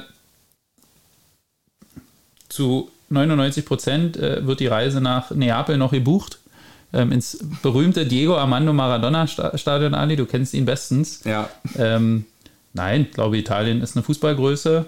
Ähm, ich freue mich tatsächlich, ähm, dass wir da auch ein Los gezogen haben weiß nicht, ob ich mich über San Siro nicht einen Tick mehr gefreut hätte noch. Ähm, Wäre auch von der Anreise vielleicht noch ein Tick leichter gewesen. Zumal es ja in Italien, also das äh, San Paolo oder Maradona-Stadion, ja. wie es das heißt, oder das Giuseppe Meazza oder San Siro, äh, musst, je nachdem, ja. wie du es halt siehst, ähm, dass ja alte Stadien sind und du nicht weißt, wie lange stehen sie noch. Und äh, auch mir fehlen diese Stadien, gerade, also ich würde auch, wäre näher an San Siro dran, gerade wegen 90 so, ne, Deutschland, äh, Weltmeisterschaft aber ähm, Bruchbuden. Man kann wirklich ja, sagen Bruchbuden. Aber eben, aber eben genau das wollte. Also ich will ja, in so eine Bruchbude. Ja, ich will ins Ruhestadion. Äh, ich will von der Straßenbahn aussteigen und will da reinstolpern. Daneben ist noch so ein Wohnhaus und ich will dann in diesem Stadion sein. Ähm, was mich noch sehr gefreut hat, war wirklich diese Geschichte auch, äh, äh, dass sie Europameister geworden sind ähm, und auch Gianluca Vialli, der dann danach zwei ein, ein Jahr später glaube ich verstorben ist an, an, an, seinen, an seiner Krebskrankheit, das noch alles miterleben durfte und du hast halt so gespürt, was ich da sind wir wieder bei diesem Thema Nationalmannschaft. Ähm, irgendwie Italien ist sich irgendwie immer seiner selbst treu geblieben, habe ich so das Gefühl, auch vom Fußball her. Sie sind sich treu geblieben, die mhm. Deutschen mhm. sind irgendwie so ein bisschen, na, das ist so ein bisschen, wir haben gesagt, wir haben auf einmal einen anderen Fußball gespielt, das ging noch ein paar Jahre gut, aber dann wurde irgendwie, ich glaube, wir, wir war auch eine ziemlich arrogante Haltung, äh, wie der deutsche Fußball ja schon lange eine arrogante Haltung immer hat. Und in Italien ist man sich, glaube ich, so ein bisschen treu geblieben. Ich glaube aber jetzt leider der Trainer Mancini jetzt auch irgendwie nicht einen guten dort gegangen. Nee. Das finde ich immer sehr schade als Außenstehender, wo man sagt, die haben so einen krassen, geilen Erfolg gehabt, wo du, wo du da war wirklich das gesamte Land auf dem Feld, so ungefähr. Ähm, deswegen ist Italien immer noch nach England für mich so das Land mit der meisten Fußballliebe. Kann ich dir noch schnell drei Spiele sagen, Italien, die ich damit alles verbinde? Ähm, also einmal äh, war ich tatsächlich in Rom, ähm, sicherlich politisch nicht ganz mein Verein, um nicht zu sagen überhaupt nicht, aber Lazio. einmal als Lautra musste ich natürlich Miro live im Lazio-Trikot sehen ähm, und war dann mal bei Lazio Rom gegen AC Siena, also im, im Stadio Olimpico. War sozusagen von der Stimmung schon trotzdem beeindruckend. Stand weit auf der anderen Seite neben dem Gästeblock, war also weit weg von den, von den Vollidioten, passte. Dann, äh, glaube ich, auch legendär äh, Halbfinale in Warschau. Der Balotelli, der sich da äh, aufbahrte, sicherlich äh, die erst, das erste Vercoachen von Yogi Löw, da irgendwie umzustellen mit, mit Ösi, kriegt gar nicht mehr genau zusammen, aber auf jeden Fall hat er im Halbfinale anders gespielt, war diese EM 2012. Wo wir Ein dann überragender Andrea Pirlo. Zurück waren aus der Ukraine und dann wirklich auch noch in Warschau live im Stadion und dann äh, diese 2-1 am Ende. Ich glaube, Ösi macht noch ein Elfmeter-Tor. Und dann dritte Bruchbude Stadion in Florenz, Testspiel, ich glaube 4-1 ähm, das war kurz vor der WM 2006. Das war dann, wo Cleansy dann nochmal auf der Kippe stand. Da verlieren wir, glaube ich, 4-1. Und dann war irgendwie so in Dortmund gegen Ukraine oder so, war irgend so ein Schicksalsspiel oder gegen USA, glaube ich, war dann danach das nächste Heimspiel, drei Tage später, wo sie sagten, wenn sie da auch verlieren, ist Cleansy weg, drei Monate vor der Und da waren wir tatsächlich, ich glaube, 4-0 verloren in diesem, du standest vorm Stadion und dachtest, wie hier soll jetzt gleich ein Länderspiel stattfinden? Das sah schon so kaputt aus vor 17 mhm. Jahren und die haben bis heute nichts gemacht. Mhm. Ja, und dann ist auch so mein Moment, wo du schon auf der anderen Stadion, also erstmal standst du in einem Käfig, glaube ich, sagen, 40, Florenz 40 Meter hohe ja, ja. Zäune als Gästefan. Mhm. Du siehst schon so auf der anderen Seite, ach guck mal, da laufen so acht, neun Leute mit Bengalos in der Hand. nennt sich glaube ich. Acht, neun Leute mit Bengalos in der Hand an allen Ordnern vorbei. Die Ordner hat es überhaupt nicht interessiert. dann haben sie die schön in den Gästekäfig geflankt. Mhm. Ähm, wir haben es gesehen, man konnte ausweichen, aber das ist so die Erinnerung an, mhm an Florenz. Ja. Italien eine große Fußballnation. So, jetzt der letzte Begriff, Tom. Bin schon sehr gespannt. Ich weiß selber nicht mehr, was da alles in diesem Glas noch so vor sich hinschummert. War mir sicher, dass da nur Franz Beckenbauer kommt. Also, bin, bin dankbar. Oha, nein, das ist jetzt nicht, also Mario Götze. Und er kommt, dieser eine Moment. Er kommt der eine Moment. Ja, absolut. Also genau, geht fast so ein bisschen in, also passt ja. Als erster Franz Beckenbauer könnte ich eigentlich über Mario Götze auch sagen. Ähm, glaube auch, eigentlich sozusagen in jedem anderen Land wäre er für immer und ewig der Volksheld, weil er dieses Land zum Weltmeister geschossen hat. In Deutschland hat er, glaube ich, wirklich eine sehr schwere Phase gehabt mhm. und hat das Beste gemacht, was er machen konnte, nämlich äh, wegzugehen zur PSW ne, nach Eindhoven, um einfach mal Luft zu, zu kriegen und dann zurückzukommen. Ich glaube, vielleicht das ist ja zumindest in, in, unserer Neuzeit einer der meisten unterschätzten Spieler. Ich glaube, den auch, ich weiß nicht sozusagen, wie stabil der auch psychologisch und so ist, aber den sicherlich die Öffentlichkeit auch ein Stück weit in seinen Leistungen gehemmt hat, ja, kaputt gemacht und so wäre alles viel zu viel und man muss auch, also genau, kann man wieder sagen, die kriegen alle auch genug Geld und müssen es aushalten, aber trotzdem sind es ja Menschen und eben so eine öffentliche Debatte dann ständig überein oder machst mal zwei nicht so gute Spiele dann bei Bayern, dann bist du gleich der Riesenidiot dann kommst du nach Dortmund zurück, da ist so richtig, eigentlich war er da glaube ich gar nicht schlecht, aber man hat es ja nicht mehr so richtig wahrgenommen. Mhm. Also auch die Anerkennung, ähm, nö, ähm, ich glaube, er bleibt für immer der WM-Finaltorschütze 2014 und hat, glaube ich, uns da einen schönen Abend äh, und sehr, sehr gute Turnier wirklich abgerundet. Aber er hat ja auch, also man mal sagt, Fußballer, ja. Genau, das sowieso, aber man sagt ja, man verbindet ihn natürlich auf ewig mit diesem Finaltor. Aber ich muss dazu sagen, auch er hat auch in Dortmund so, die haben so tolle Tore geschossen, ja. also unter Jürgen Klopp, was da, also mit Reus, Reus, Götze, also ich glaube, in Dortmund wird es auf lange Zeit so einen schönen Fußball, glaube ich, nicht nochmal geben. Ja. Ähm, deswegen Mario Götze. ich glaube auch läuferisch, ehrlich gesagt, das unterschätzt man ja dann immer, war das mit Reus, Götze und Kagawa ein sehr, sehr ekliges Mittelfeld. Also da hast du, glaube ich. Ja, äh, definitiv. Hast du auf jeden Fall hinterher eine, äh, nicht viel, viel Luft gehabt als Gegenspieler. Definitiv nicht. Ähm, Tom, wir kommen mal äh, so ein bisschen zu, deiner, zu deinem beruflichen Werdegang. Ähm, ich erinnere mich, äh, dass du auch, ähm, weil wir gerade das Thema DFB schon hatten, ähm, du hast ja auch viel als Volontär, glaube ich, gearbeitet früher, ne? Auch für den DFB direkt oder anders. Ich kann mich erinnern, dass du mal irgendwann zu mir gesagt hast, das ist aber auch schon über zehn Jahre her, äh, dass dein Ziel mal der DFB wäre, dass du für den DFB arbeiten willst. Ist es immer noch so oder hat sich das mittlerweile gewandelt? Also vielleicht ist es auch schon 15 Jahre her. ähm, ähm, nee, also Ziel würde ich es jetzt, glaube ich, nicht mehr formulieren. Ähm, habe auch viel ja immer mal auf Honorarbasis, genau, viel Ehrenamt, aber auch teilweise äh, äh, auf Honorarbasis 2006. War, war, wirklich ja auch ein toller, also sozusagen zu all den Spielen, die ich sehen konnte, nicht über den DFB, sondern wirklich so, habe ich ja auch äh, im DFB Medienzentrum mitgearbeitet, war also sehr nah an der Mannschaft, sehr nah am Teamhotel.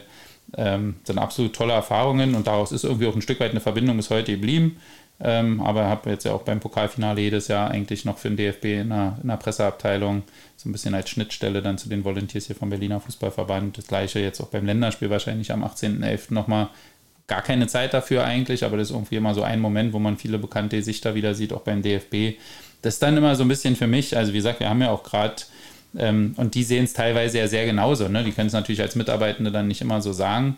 Ähm, aber ich meine, da sind jetzt ja nicht nur Vollidioten am Werk.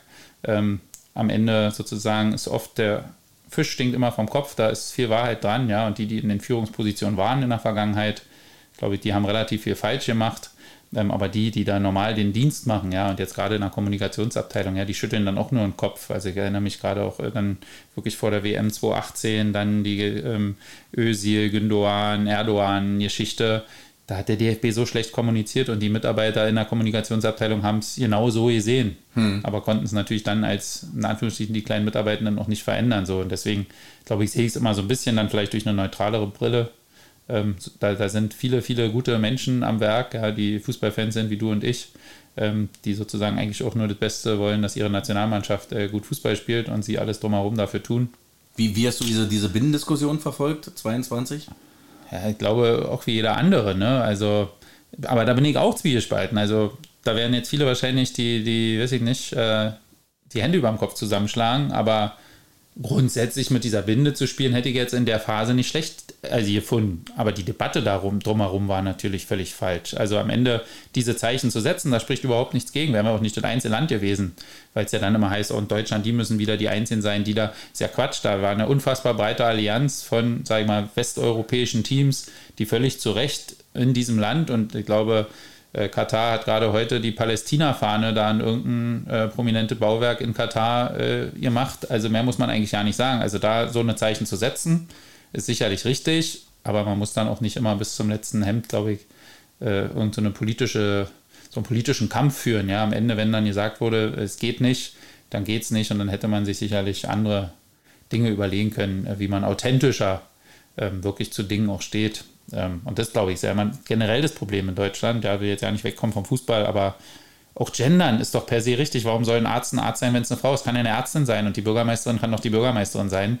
Aber deswegen muss ich ja nicht in jedem Text irgendwie den total verkomplizieren und muss über jede kleinste, das ist ja auch das, was dann in dieser Gesellschaft immer zu einer Anti-Haltung führt. Das würden doch alle Leute unterschreiben, eine Bürgermeisterin ist eine Bürgermeisterin, da brauchen wir ja nicht drüber nachdenken. Die schreiben mal Bürgermeisterin und fertig.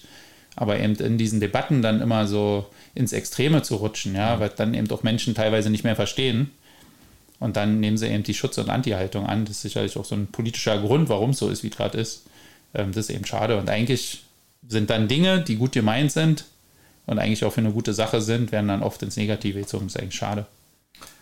Aber wir sind ja, ähm, ja froh darüber quasi, dass es dann mit dem DFB irgendwie nicht geklappt hat, denn ich finde, das, was du heute machst, Machen wir gleich mal einen kleinen Sprung. Ich weiß nicht, ob, ob noch dazwischen was lag, aber ich finde es ja, halt äh, eine, eine unheimlich schöne und wichtige Geschichte, denn du bist äh, der, ähm, du kannst mich auch gerne verbessern jetzt.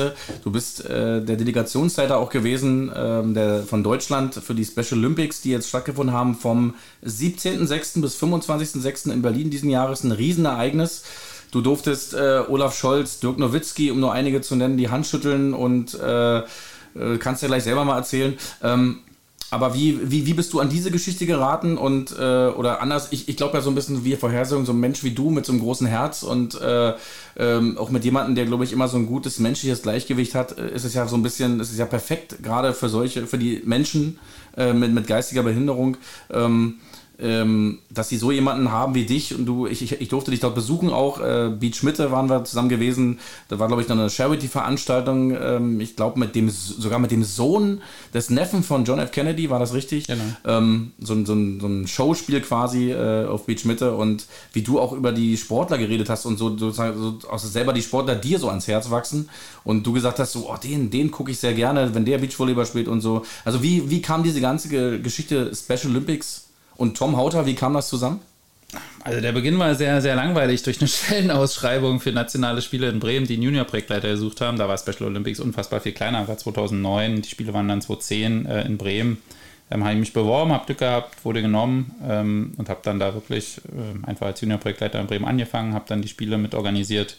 Und Wann war das? Wann war das ungefähr? Die Spiele waren 2010 dann. 2010. Also ich bin 2009 mhm. nach Bremen gegangen, dann ein mhm. Jahr Vorbereitungszeit, dann 2010 die Spiele. Dann war ja die Frage, wie geht es weiter?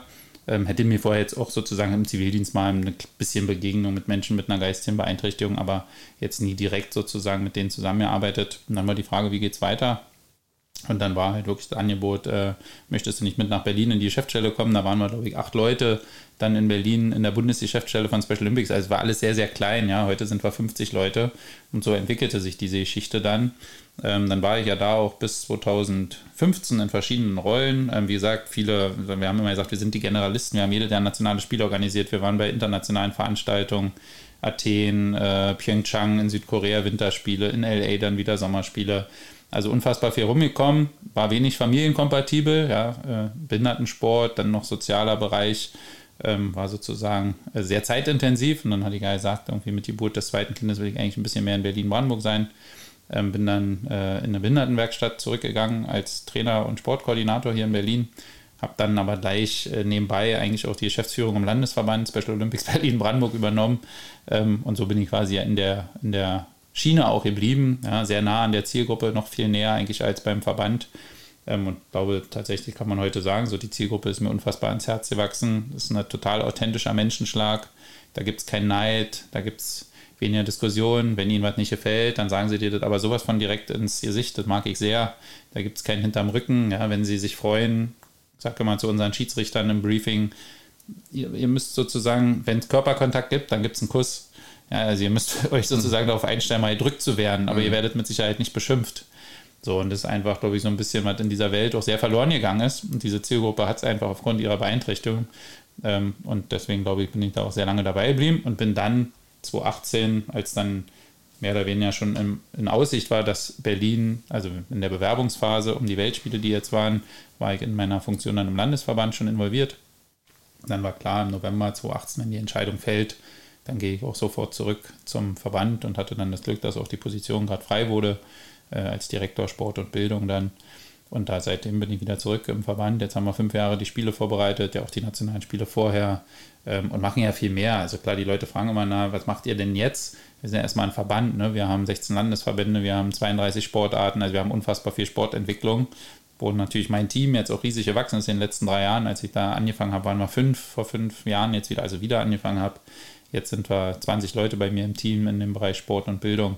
Ähm, also eine Riesenentwicklung. Jetzt geht es darum, das auch nachhaltig ähm, zu bewahren. Und natürlich waren, und habe ich auch mal dann zu Sarah gesagt, wir wissen, dass es sozusagen viel, viel zeitintensiver wieder wird, denn jetzt seit ab 2018, aber so ein bisschen fühlt es sich an wie Ernten, wenn man so ein bisschen diese, äh, sag ich mal, die Aufbauarbeit damals, ja, das Sehen gemacht hat, so ab 2009, wie gesagt, mit acht Mitarbeitenden in der Geschäftsstelle, jetzt sind wir 50.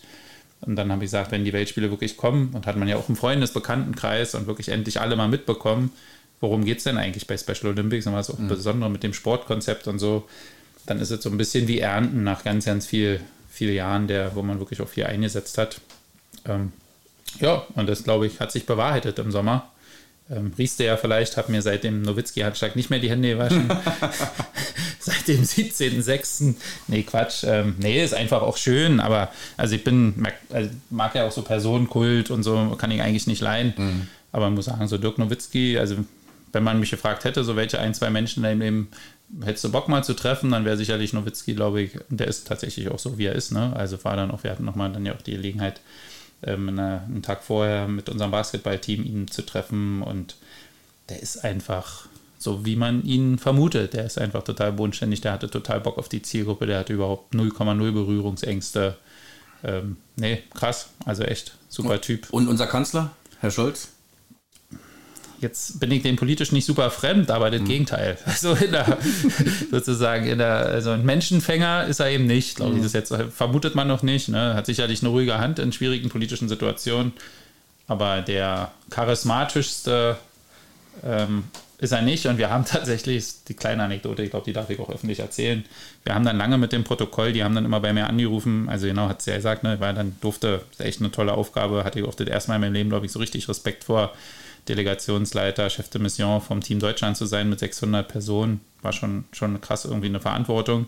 Und dann riefen die halt vom Protokoll immer noch am Tag der Eröffnungsfeier an, naja, und wir kommen dann mit Nowitzki und dann mit, mit Scholz. Da habe ich dann schon zu denen gesagt, ey, das könnt ihr nicht machen. Ich meine, Nowitzki ist zwei Meter oder Scholz ist gefühlt 1,20 Meter. 20.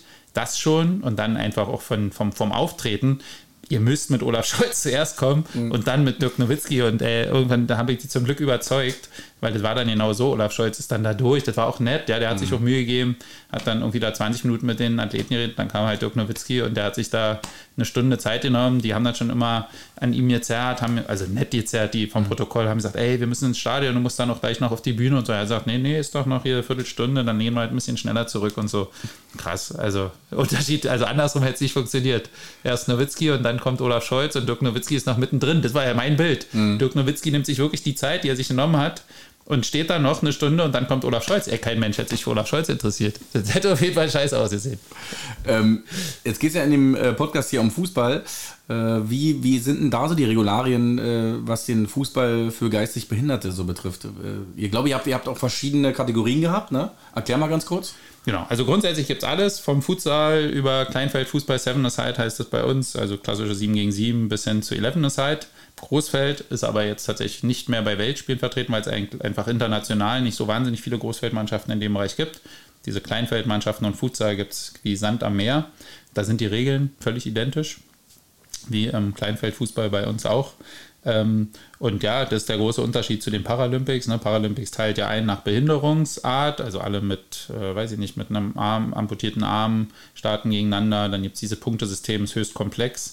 Und das machen wir eben gerade nicht, sondern es geht wirklich darum, es gibt ja unfassbar viele geistige Beeinträchtigungen, ja, von einer schweren Lernbeeinträchtigung, intellektuelle Beeinträchtigung, Down-Syndrom, Autismus, unfassbar viel. Bei uns starten alle zusammen in einer Mannschaft oder auch in einer Leistungsgruppe. Und am Ende geht es dann immer um eine Klassifizierung vor Ort. Also nehmen wir Fußball, da spielt man dann eben eine Klassifizierungsrunde. Am Ende hat man dann eine sehr lange Ergebnistabelle und dann spielen quasi die Mannschaften, die eben oben in der Tabelle sind, spielen dann in der Finalgruppe zusammen, dann die mhm. nächsten, dann die nächsten. Ja, sehr einfach erklärt jetzt, aber so ist im Prinzip die Idee, ähm, dass am Ende leistungsgleich starke Mannschaften gegeneinander antreten. Und deswegen ist das für mich auch wirklich der beste Behindertensport, weil bei Paralympics hast du dann einfach teilweise Riesenleistungsunterschiede und bloß weil die eine ähnliche Art der Beeinträchtigung haben oder einen gleichen Punktewert, fahren die dann gegeneinander und kommen dann beim Monoski mit zwei Minuten Unterschied bei vier Minuten Fahrzeit ins Ziel. Das finde ich wenig spannend. Bei mhm. uns sind die Wettbewerbe in aller Regel eng. Das haben viele wahrscheinlich auch verfolgt. Da war auch Manche haben ja so einen Moment, ja, hat mich neulich auch mal jemand gefragt, habe gesagt, ja, das ist der Moment. Gerade heute Mittag hatte mich jemand gefragt, äh, ähm, der Kicker-Artikel, Skandal mit sozusagen Einblendung ein, eines Fotos von mir in den Eilmeldungen. Ich glaube, ich hatte an dem Abend Privathandy, war in der Woche nicht so oft äh, zu lesen. Und abends habe ich dann geguckt, irgendwie 99 Nachrichten aus 48 Chats. Das ist ja so untypisch. Man mhm. hat sonst oft in den Gruppen, dann hatte ich irgendwie von den 48 Chats, haben mir 46 Kumpels irgendwie einen Screenshot ihres Handys geschickt, wo halt Tom mit Foto und dem Kicker-Artikel äh, auf der Startseite als Eilmeldung äh, auftauchte, habe ich gesagt, okay, das ist der Moment, wo wir mit Special Olympics im Sportteil angekommen sind. Mhm. Und eine kleine Anekdote hat mir dann der Redakteur des Kicker-Artikels erzählt. Erst hat er sich entschuldigt, dass er halt so prominent gemacht hat. Er hat gesagt, nee, danke. Da haben danach alle Spiegelsportredaktionen, elf Freunde, alle sind auf diesen Artikel gesprungen. Und äh, tatsächlich war das äh, der, die gleiche Woche und ich glaube sogar der gleiche Tag, wo Gündogan zu Barcelona gewechselt ist. Und online hatte der Special Olympics Skandalartikel, weil eine Mannschaft von uns sehr hoch gewonnen hatte und wir gekämpft hatten, dass wir in die bessere Leistungsgruppe kommen, hatte mehr Klicks als der Wechsel von Gündogan zu Barcelona. Und da habe ich gesagt, okay, dann das Schuhe, Arbeitsschuhe an den Nagel. genau, nee, Schön. kleine Anekdote, ja. Und sehen wir dich da in den nächsten Jahren weiterhin? Ähm, mein Team hört bestimmt zu. Ähm, na klar, nein, äh, grundsätzlich, also Grund, ja, nee, also es ist ja unfassbar Herzblut, ne? Also unfassbar viel aufgebaut, wie gesagt, in den letzten drei Jahren das Team unfassbar vergrößert, ähm, irgendwie auch so ein Team zusammengestellt. Ist ja auch schön, wenn man die Möglichkeit hat. Ich backe mir mein Team, habe ich immer gesagt. Mhm. Und man konnte sich das Team so mit sehr, sehr vielen tollen, deichtickenden. Durfte ja, durfte ja vor Ort mal zwei, drei Leute kennenlernen und auch ganz tolle, ganz tolle Leute, ja. Genau. Also, nee, grundsätzlich ist schon das Ziel, da zu bleiben. Ähm, klar, Rahmenbedingungen müssen irgendwie auch, auch passen, sozusagen, und gerade jetzt auch aus den Weltspielen heraus so ein bisschen die Nachhaltigkeit, dass die Politik wirklich gefragt, ja, man hat jetzt so viel Einsatz auch gebracht, jetzt wollen wir aber auch, dass die mhm. Dinge dann nicht für uns, sondern für die Athletinnen und Athleten sich wirklich verändern, dass sich mehr Vereine öffnen, dass die Sportverbände mehr Sportangebote für Menschen mit Geisterbehinderung auch annehmen. Ähm, wir sind zu allem bereit, ja, wir wollen die Trainer fortbilden, wir wollen Vereine öffnen, wir stehen da als Kompetenzzentrum wirklich zur Verfügung. Wir werden weiterhin selber tolle Sportveranstaltungen, ja, wir haben jetzt ja im Januar nationale Winterspiele in Oberhof, Erfurt und Weimar, also in Thüringen. Ähm, also wir machen weiter, aber wäre schon sozusagen, kann ich nur so als Eigenmotivation, mhm. man will dann natürlich, das wird jetzt, es sind immer Prozesse, geht nicht von heute auf morgen, aber so ein bisschen breitere Bereitschaft in der Gesellschaft und in der Politik, sich wirklich für Inklusion zu öffnen, was wir eigentlich seit 2008 alle machen müssen mit der UN-Behindertenrechtskonvention, wäre schon schön. Und dann ist das ja, ja, die Spiele waren jetzt ein tolles Highlight, das war unfassbar, ich war sehr stolz, wie Berlin das angenommen hat, mhm. wie viele Freunde, aber also war, die sind, ja, am Anfang hatte man die Gefühl, viele Freunde und Familie, wir kommen jetzt mal, weil das ist jetzt irgendwie auch der Lohn dann für Toms Arbeit und die sind alle völlig alleine oder weil gar nicht mehr vor Ort sind, die wiedergekommen, weil sie das so cool fanden, die Sportler so cool und ehrlich fanden, wenn du hast das auch erlebt, mhm. ja, ähm, wie man wirklich noch äh, dabei sein ist, alles trotzdem mit sportlicher Motivation verbinden kann und auch mit Freude über Erfolge. Ähm, nee, also eigentlich glaube ich, ist das schon der Weg, ähm, mal gucken, wie lange. Ich hoffe, sehr lange. Ich hoffe, ich hoffe. Ist ja auch schon lange. Ja, genau. Ich finde, es ist schon lange und es äh, äh, soll ja noch lange sein. Und äh, wie gesagt, wenn da Menschen wie du, äh, die das Herz am rechten Fleck haben, arbeiten, dann äh, glaube ich auch für die Zukunft, dass da noch viel bewegt werden wird. Tom, dann kommen wir mal. Wir sind nämlich fast am Ende. Jetzt zum berühmten Karriereraten. Und du hast dich äh, akribisch vorbereitet, wie ich hörte. Mit, Stift, mit Stift und Zettel.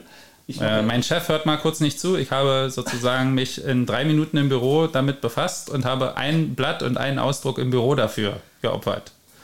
Gut.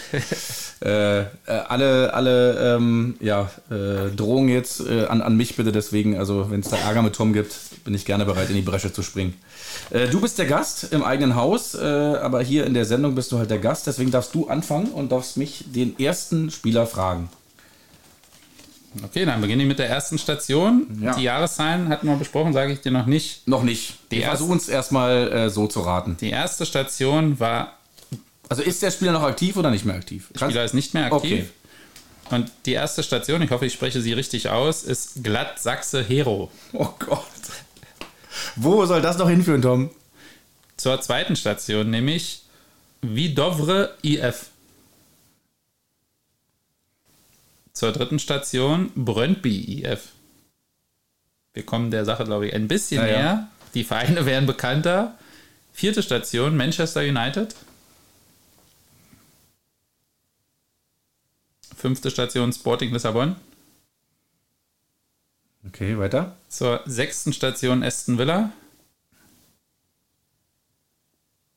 Weiter. Und dann kurz vorm Karriereende nochmal zurück zu Manchester City. Das ist wirklich ein schweres Los. Äh, Ich glaube, ich brauche mal die Jahreszahlen. Ich würde die ersten beiden Vereine weglassen, wenn du einen Ja. verstanden bist. Beginn mal bei Brøndby, war 87 bis 91.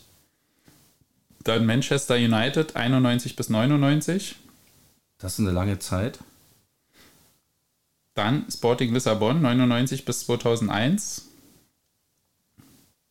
Dann noch ein Jahr bis 2002 bei Aston Villa. Und dann zum Abschluss nochmal ein Jahr bis 2003 bei Manchester City. Brøndby F. äh, ist- Muss ja dann ein dänischer Landsmann sein, nehme ich mal an. Oder sagen wir nochmal die ersten zwei Vereine? Du, Die, alle denen, die zuhören, mögen es mir verzeihen. Glatt Sachse, Hero und Vidovre IF. wie Dovre IF. Also ein Däne, der bei Manchester äh, United gespielt hat Und bei Manchester City. und bei letzte Jahr. Manchester City. Äh, ja, ich glaube, dann weiß ich, wer es ist. Äh, es ist Peter Schmeichel. Korrekt, Ali, sehr gut. Aber ich habe, ohne Scheiß, ich habe eine Weile gebraucht. Aber äh, ja, ein Skeptiker. Mein erstes Vorbild tatsächlich. Okay. Deswegen habe ich ihn mal genommen. Ähm, Riesen- absoluter Riesentorwart, genau. Ein Chaot, auch immer mit Kopf voraus. Ja, vor allem auch schöne Geschichte mit seinem Sohn, ne? Absolut, Äh, der auch Torhüter geworden ist und dann, glaube ich, Meister diese- mit Leicester City. Ja, da- das war sowieso die schönste Geschichte, das äh, schönste Das war quasi das. Union Englands, könnte man sagen. Könnte man sagen. Ich glaube, dass der Vielleicht ist Leicester- auch Union nicht Leicester äh, Deutschlands, aber Vielleicht, zeitlich. vielleicht lästerst du ja auch ein bisschen viel, Tom. Nein, aber äh, da gab es doch diese eines, äh, ich glaube, welches Turnier war das, wo Dänemark ins Elfmeterschießen gegangen ist und dann sein Sohn, 92. Ach nee, sein Sohn die, die Elfmeter hält und dann siehst du Peter so, Schmeichel. ja, ja, das war- war, das waren schöne Zusammenschnitte. Wenn man Fußballliebhaber ist und diese Generation kennt, ist es einfach Ja. eine schöne Geschichte. So, dann kommen wir mal zu deinem ersten Spieler. So, warte, ich mache das ja anders. Ich brauche mir im Büro dafür nicht drei Stunden Zeit nehmen, sondern drei äh, Minuten hat er gesagt. ich ist einfach auf der Seite transfermarkt.de den Spieler, den ich haben will und dann steht da alles. So, der Spieler hat angefangen. Muss schon sagen, ist der noch aktiv? Wir wollen jetzt Achso, er, Bedingungen, ja, ja? Nein, nein, war klar, er ist nicht mehr aktiv. Okay. Äh, er hat angefangen bei Borussia Neunkirchen. Dann ging es zum VfL Bochum. Stefan Kunz. Richtig. Das war ja jetzt wirklich mal ein äh, Schnellschuss. Eigentlich wusste ich es schon bei Borussia Neuenkirchen. Ich äh, führe mal fort. Bayern 05 Uerdingen, 1. FC Kaiserslautern. Natürlich, deswegen äh, war er auch berechtigt, dass er hier von Tom gef oder äh, dass Ach, durfte ich schon so frage. früh sagen? Ja. Du durftest sagen, Besiktas Istanbul, Arminia Bielefeld und nochmal VfL Bochum. Stefan Kunz, die berühmte Stefan Kunz-Säge, sagt dir was? Ja. Aber natürlich. Pokalsieger 91. Als türkischer Nationaltrainer jetzt entlassen. War ja auch mal ganz kurz im Gespräch, Nationaltrainer zu werden. Aber das hat, das hat sich, glaube ich. Er war jetzt, glaube ich, ja auch als Frauennationaltrainer im Gespräch, oder? Hat mir irgendwer erzählt. Also jetzt Alles Nachfolge, möglich. die da noch nicht Nachfolge ist. Ähm, ich glaube, also in, in, in Lautern auch dann kurzzeitig umstritten gewesen, aber wir haben vorhin schon kurz darüber gesprochen, Ali, die Herzblutkampagne 2008, als der Betze kurz vorm Gang in die dritte Liga stand mit Milan Sasic und Stefan Kunz zurück als Heilsbringer. Letzter Spieltag des aufgestiegenen FC Köln 3-0 nach einem Pfostenschuss von Helmes. Zweimal Simpson, einmal Ziemer. Legendär. Ich war auf dem Betze natürlich mit Abendbrot Tränen in den besprochen. Augen. Ja, Genau. Nee. Stefan Kunz, absolute Betze-Legende. Bochum auch. sowieso. Und äh, erlernter Beruf Polizist. Ja. Auch das, auch lange äh, als Spieler tatsächlich auch noch als Polizist gearbeitet. Jürgen ja. Klinsmann, aber Bäcker, äh, glaube ich, hat Bäcker gelernt. Also Bäcker damals hatten die ja, ja. Fußballer noch äh, richtig erlernte handwerkliche oder generell Berufe. Ja. So, Tom, der zweite Spieler für mich. Malmö FF, Borussia München äh, nicht mehr aktiv. Malmö FF, Borussia Mönchengladbach. Martin Dahlin. Falsch. Ah, aber ich erzähl weiter. gut, ja, ja. Also als Schnellschuss dachte Ja. ich. Okay, weiter? Erster FC Kaiserslautern, Ah, okay. FC Kopenhagen, Ja. Pettersen? Jürgen Pettersen. Jürgen Pettersen, der Rot, ein rothaariger äh, Genau. Torjäger, genau. Ich war bei Mar aber Martin Dahlin hatte denselben Lauf, auch Ja. von Malmö FF Ja, ja. zu Borussia Mönchengladbach. Ich Deswegen, weiß, aber war der, kam, war der nicht vor, kam der wirklich von Malmö zu, zu Gladbach? Kam der nicht irgendwie aus Italien oder so? Ich weiß es nicht. Prüfen wir mal. Ich, Faktencheck, morgen Faktencheck. nee, wir wir machen folgendes: äh, Meinen nächsten Gast werde ich einfach mal äh, Martin Dahlin dann- abfragen und dann mal gucken. Dann werde ich jetzt ja sehen, welche Vereine da vorher noch auf der Agenda standen. Ja, den kann, an den kann ich mich ja auch noch erinnern. Äh, war das nicht die Zeit auch noch mit äh, Vratislav Lokvenc und so bei Kaiserslautern als Sturmpartner? Tatsächlich, ja. Nach Pavel Kuka, aber wir haben ja mit Tschechen Katlets Kuka haben wir natürlich Ja, ja. beste Erfahrung, 98er Meistermannschaft. Genau. Kommen wir mal zu deinem nächsten Spieler. Und zwar, wait a moment, please. So. Hat angefangen bei Erhard Schepp. Noch Nicht mehr aktiv. Nicht mehr aktiv. Nicht mehr aktiv, Entschuldige bitte. Erhard, Erhard Schepp. Slavia Prag. Pavel Kuka. Jawohl. Erster FC Kaiserslautern. Sorry, dass ich dir deine Spieler vorweggenommen habe. Wo ist er hingegangen von Kaiserslautern? Ich glaube, zurück nach. Nee, warte. Das ist jetzt die eigentliche Frage, Tom. nein, nein, du hast den Punkt schon, Warte aber kurz. Weil ich nämlich seine nächsten Also Katlets ist zurückgegangen, auf jeden Fall, glaube ich, zu Slovan Liberec. Und Pavel Kuka, ich weiß es nicht genau. Ist, Slavia Prag? Nein, erster FC Nürnberg, VfB stimmt, Stuttgart Nürnberg. und Aber dann dachte- Slavia Prag. Aber ich hatte gedacht, dass er erst nach Tschechien gegangen ist und dann nochmal zurückkam. Nee. Aber trotzdem, du hast den Punkt geholt. Du hast, äh, das war auch witzig, weil du gerade von Kuka Ja, erzählt hast und ich ja. dachte mir, ey, jetzt will ich den gleich danach fragen. Aber so ist das Spiel. Der letzte für mich. VfB Stuttgart Amateure. Oh. Nicht mehr aktiv übrigens. Mhm. VfB Stuttgart. Erste Mannschaft. TSV 1860 München. VfL Wolfsburg. VfB Stuttgart zurück. Erster FC Köln, Ali, für dich natürlich, Spieler, Mhm. die du kennen solltest. Und zum Abschluss dann bei der Eintracht in Frankfurt. Also VfB Stuttgart. Dann von 60. Stuttgart zu 60 München. Dann VfL Wolfsburg.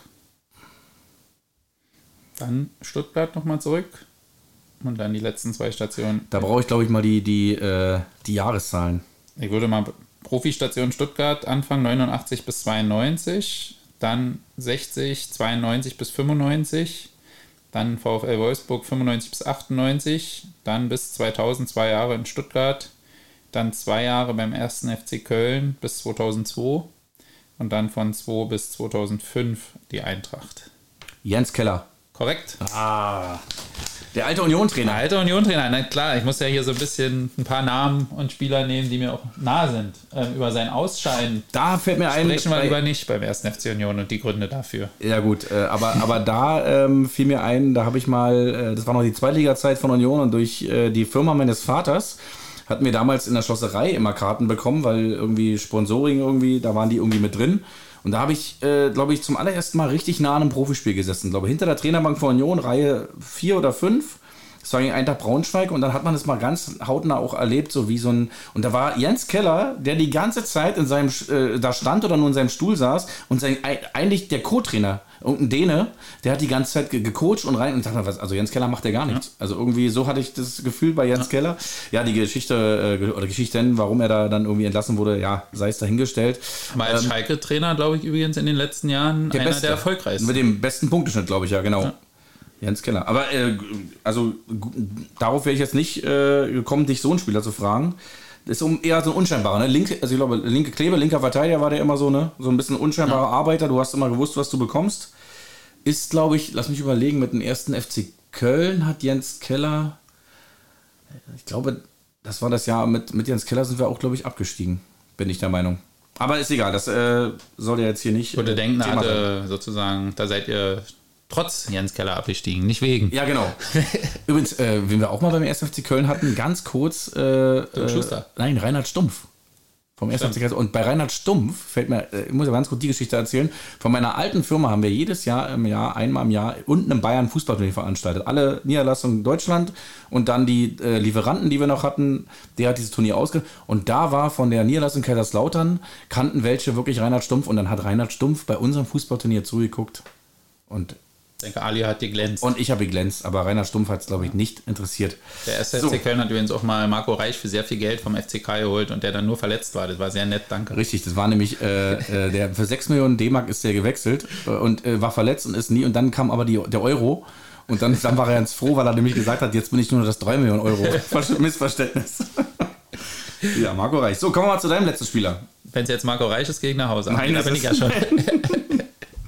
Ähm, angefangen, also der Spieler spielt nicht mehr. ja. Füchse Berlin, Babelsberg 03, 1. FC Union Berlin, FSV Frankfurt, Karlsruher SC, MCL Olmer, Berliner AK, Viktoria Berlin, Tennis Borussia Berlin. Karriereende 2019. 2019 Karriereende. Karriereende 2019. Du kannst gerne sagen, wenn du noch mal, wenn ich noch mal irgendein Part hier wiederholen soll. Ja, also mach mal Babelsberg nochmal im Schnelldurchlauf. Also Babelsberg, dann Union Berlin, dann FSV Frankfurt, Karlsruher SC, MCL Eulmar, Berliner AK, Viktoria, also der, das ist der klassische Weg in Berlin halt, ne? Ja, Berliner ja, AK, Viktoria Berlin und Tennis Borussia Berlin. Sollte man eigentlich wissen. Tom grübelt und Tom Hauter ans Grübeln zu kriegen, ist nicht so einfach, kann ich euch sagen. Also ich habe einen Namen im Kopf, aber ich habe die Station beim KSC nicht mehr. Nee, eigentlich stimmt es auch nicht, weil der war auf jeden Fall in Sandhausen. Ne, ist er nicht. Also ich habe an Daniel Schulz gedacht. Ähm, der ist es aber nicht, weil der war, glaube ich, in Sandhausen. Ich bin nicht befugt. Nee, äh, gib mir noch mal eine Sekunde. Kannst du mir Ja, ja. Die, die Jahreszahl Karlsruhe und Frankfurt, FSV Frankfurt, habe ich eigentlich tatsächlich auch immer verfolgt. Das müsste ich eigentlich wissen. Also wie kann man denn FSV Frankfurt verfolgen? Weil, kann ich dir sagen, da war ich einmal, da hätte der FCK 2010 Aufstiegskampf. Äh, Freitags Heimspiel, ich im Stadion gegen Hansa Rostock, Sieg, Aufstieg, 0 zu 1. Sarah in Wiesbaden gewohnt, ich bis Sonntag in Wiesbaden geblieben und dann war durch die anderen Ergebnisse an dem Wochenende war klar, im, Paral im quasi Spieltagsspiel dann äh, FSV Frankfurt gegen Augsburg. Wenn Augsburg nicht gewinnt, ist der FCK auf dem Sofa aufgestiegen. Also mit 2000 anderen laut dran, alle nach Frankfurt, Bornheimer Hang, FSV Frankfurt. Wir haben 110 Minuten FSV Frankfurt. Dann noch das FCK-Feindbild Michael Turk mit der Zahnlücke vom Derby aus Mainz noch, die er sich da beim FCK abgeholt hat. Übelst arrogant vor dem Block lang gelaufen, schießt sogar das 1-0. Damit wäre sozusagen Augsburg noch im Rennen gewesen und Lauter nicht aufgestiegen. Und dann macht der legendäre Sidi Mar vom FSV Frankfurt ein Fallrückzieher-Tor zum 1-1, 85. Minute. Kommt als erstes, geht nicht in die FSV Frankfurt-Fankurve jubeln, sondern kommt auf die Gegengrade, wo 2000 Lauterer stehen, lässt sich übelst feiern. Die anderen Spieler schicken ihn erstmal zu den Heimfans. So kleine FSV Frankfurt-Geschichte. Seitdem habe ich den Verein verfolgt. Okay, also da war der Spieler 2011 und 2012 in Karlsruhe für zwei Jahre. Die Uhr tickt, Tom. Ja, ich fühle mich auch schlecht. Du brauchst dich nicht schlecht fühlen. Brauchst dich absolut nicht schlecht fühlen. Aber ich bräuchte Zeit. So viel Zeit haben wir leider nicht. So viel Zeit haben wir leider nicht. Victoria, BRK, da waren am Ende so viele. Das ist wahr. Deswegen habe ich ja, das ist dieser typische Jahren- Berliner Weg. Wenn du dann wiederkommst Ja, und nochmal ja. irgendwie so ein bisschen irgendwo ein paar Euros abzwacken willst, dann gehst du zur BRK, zur Victoria und dann eben halt zu Tennis Borussia. Ich werde gleich sagen, aha, ist aber. Natürlich wirst du es sagen. Wenn du damit auch nicht die norwegische Musikband weinst, dann würde ich jetzt gerne auflösen. Ja. Es ist die Union-Legende Karim Benjamina. Zwei Jahre in Karlsruhe. Also, Ja, ich nee, bin- das, ich hatte Karin natürlich im Kopf, Ja, ja. aber doch nicht. aber, aber es, nicht es, zwei Jahre in Es ist Karlsruhe. Karim, zwei Jahre Karlsruhe. Kannst auch googeln. Äh, Das werde auch. ich mal prüfen. Also klar, Ka also Karim hatte ich im Kopf. Passt da werde ich diesen. Podcast, da werde ich diesen Podcast verklagen, aber sowas von. Nein, es ist Karim Benjamina. Ähm, Zwei, wie viel hast du da, wie viele Spiele der in Karlsruhe gemacht hat? Nee, das habe ich Guck mal nicht. gleich nochmal. Da können wir gleich nochmal gucken. Tom. Zwei Jahre Karlsruhe, Karim. Das tut mir leid für dich. Ja. Ich mach's in der Traditionsmannschaft wieder gut. Richtig. Aber äh, in Karlsruhe spielt man ja auch. spielt er noch? Nicht. Spielt er noch? Äh, Ja, bei Hertha 32er und 40er spielt man übrigens auch Nein, ich nicht, deswegen ob, passt der ob er Karlsruhe. noch in der, in der Union ja, Traditionsjahr ja, spielt. ja. Ja, macht Ist auch. auch noch fit, trifft auch noch. Wer, äh, letzte Frage für heute. Ähm, wer ist da denn dein Lieblingsmitspieler in der Union Traditionsmannschaft? Ach, das ist gemein. Gibt schon viele, alle, aber okay. Stuffi, Ronny Nicole, Thomas Boden, Gegen, Tusche kann man natürlich, ja, Gegen das Stuff? kann jetzt jeder sagen. Gegen aber Stuffi ist schon immer erstaunlich. Stuffi, macht- äh, Stuff macht, Stuffi macht auch viele Tore.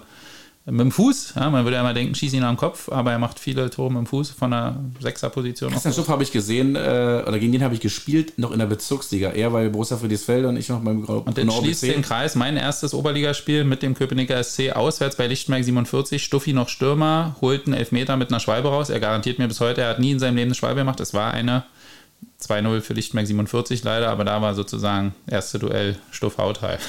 Da schließt sich der Kreis und hier schließt sich jetzt das Mikrofon, Tom denn die Zeit ist äh, vorangeschritten. Ich äh, bedanke mich recht herzlich bei dir. Das war Hat echt großen ein, Spaß gemacht. Ja, mir auch, äh, bin, ich, bin ich ehrlich. Ähm, ich wünsche dir für deine berufliche Zukunft alles Gute. Ich würde dir auch ein Pokalfinale äh, Kaiserslautern gegen Union gönnen, aber der FCK wird es, glaube ich, jetzt nächsten Runde sehr schwer haben, weiterzukommen mit den ersten FC Köln. Nein, Spaß beiseite. Ähm, ich wünsche dir weiter natürlich auch noch mit Union äh, viele verrückte, tolle Reisen. Vielleicht hast du dieselben ja dann auch mal wieder mit dem ersten FC Kaiserslautern, wer weiß. Äh, die Fußballwelt ist unergründlich. Ähm, es hat mir sehr viel Spaß gemacht und schön, dass du da warst. Beziehungsweise, dass ich da sein durfte.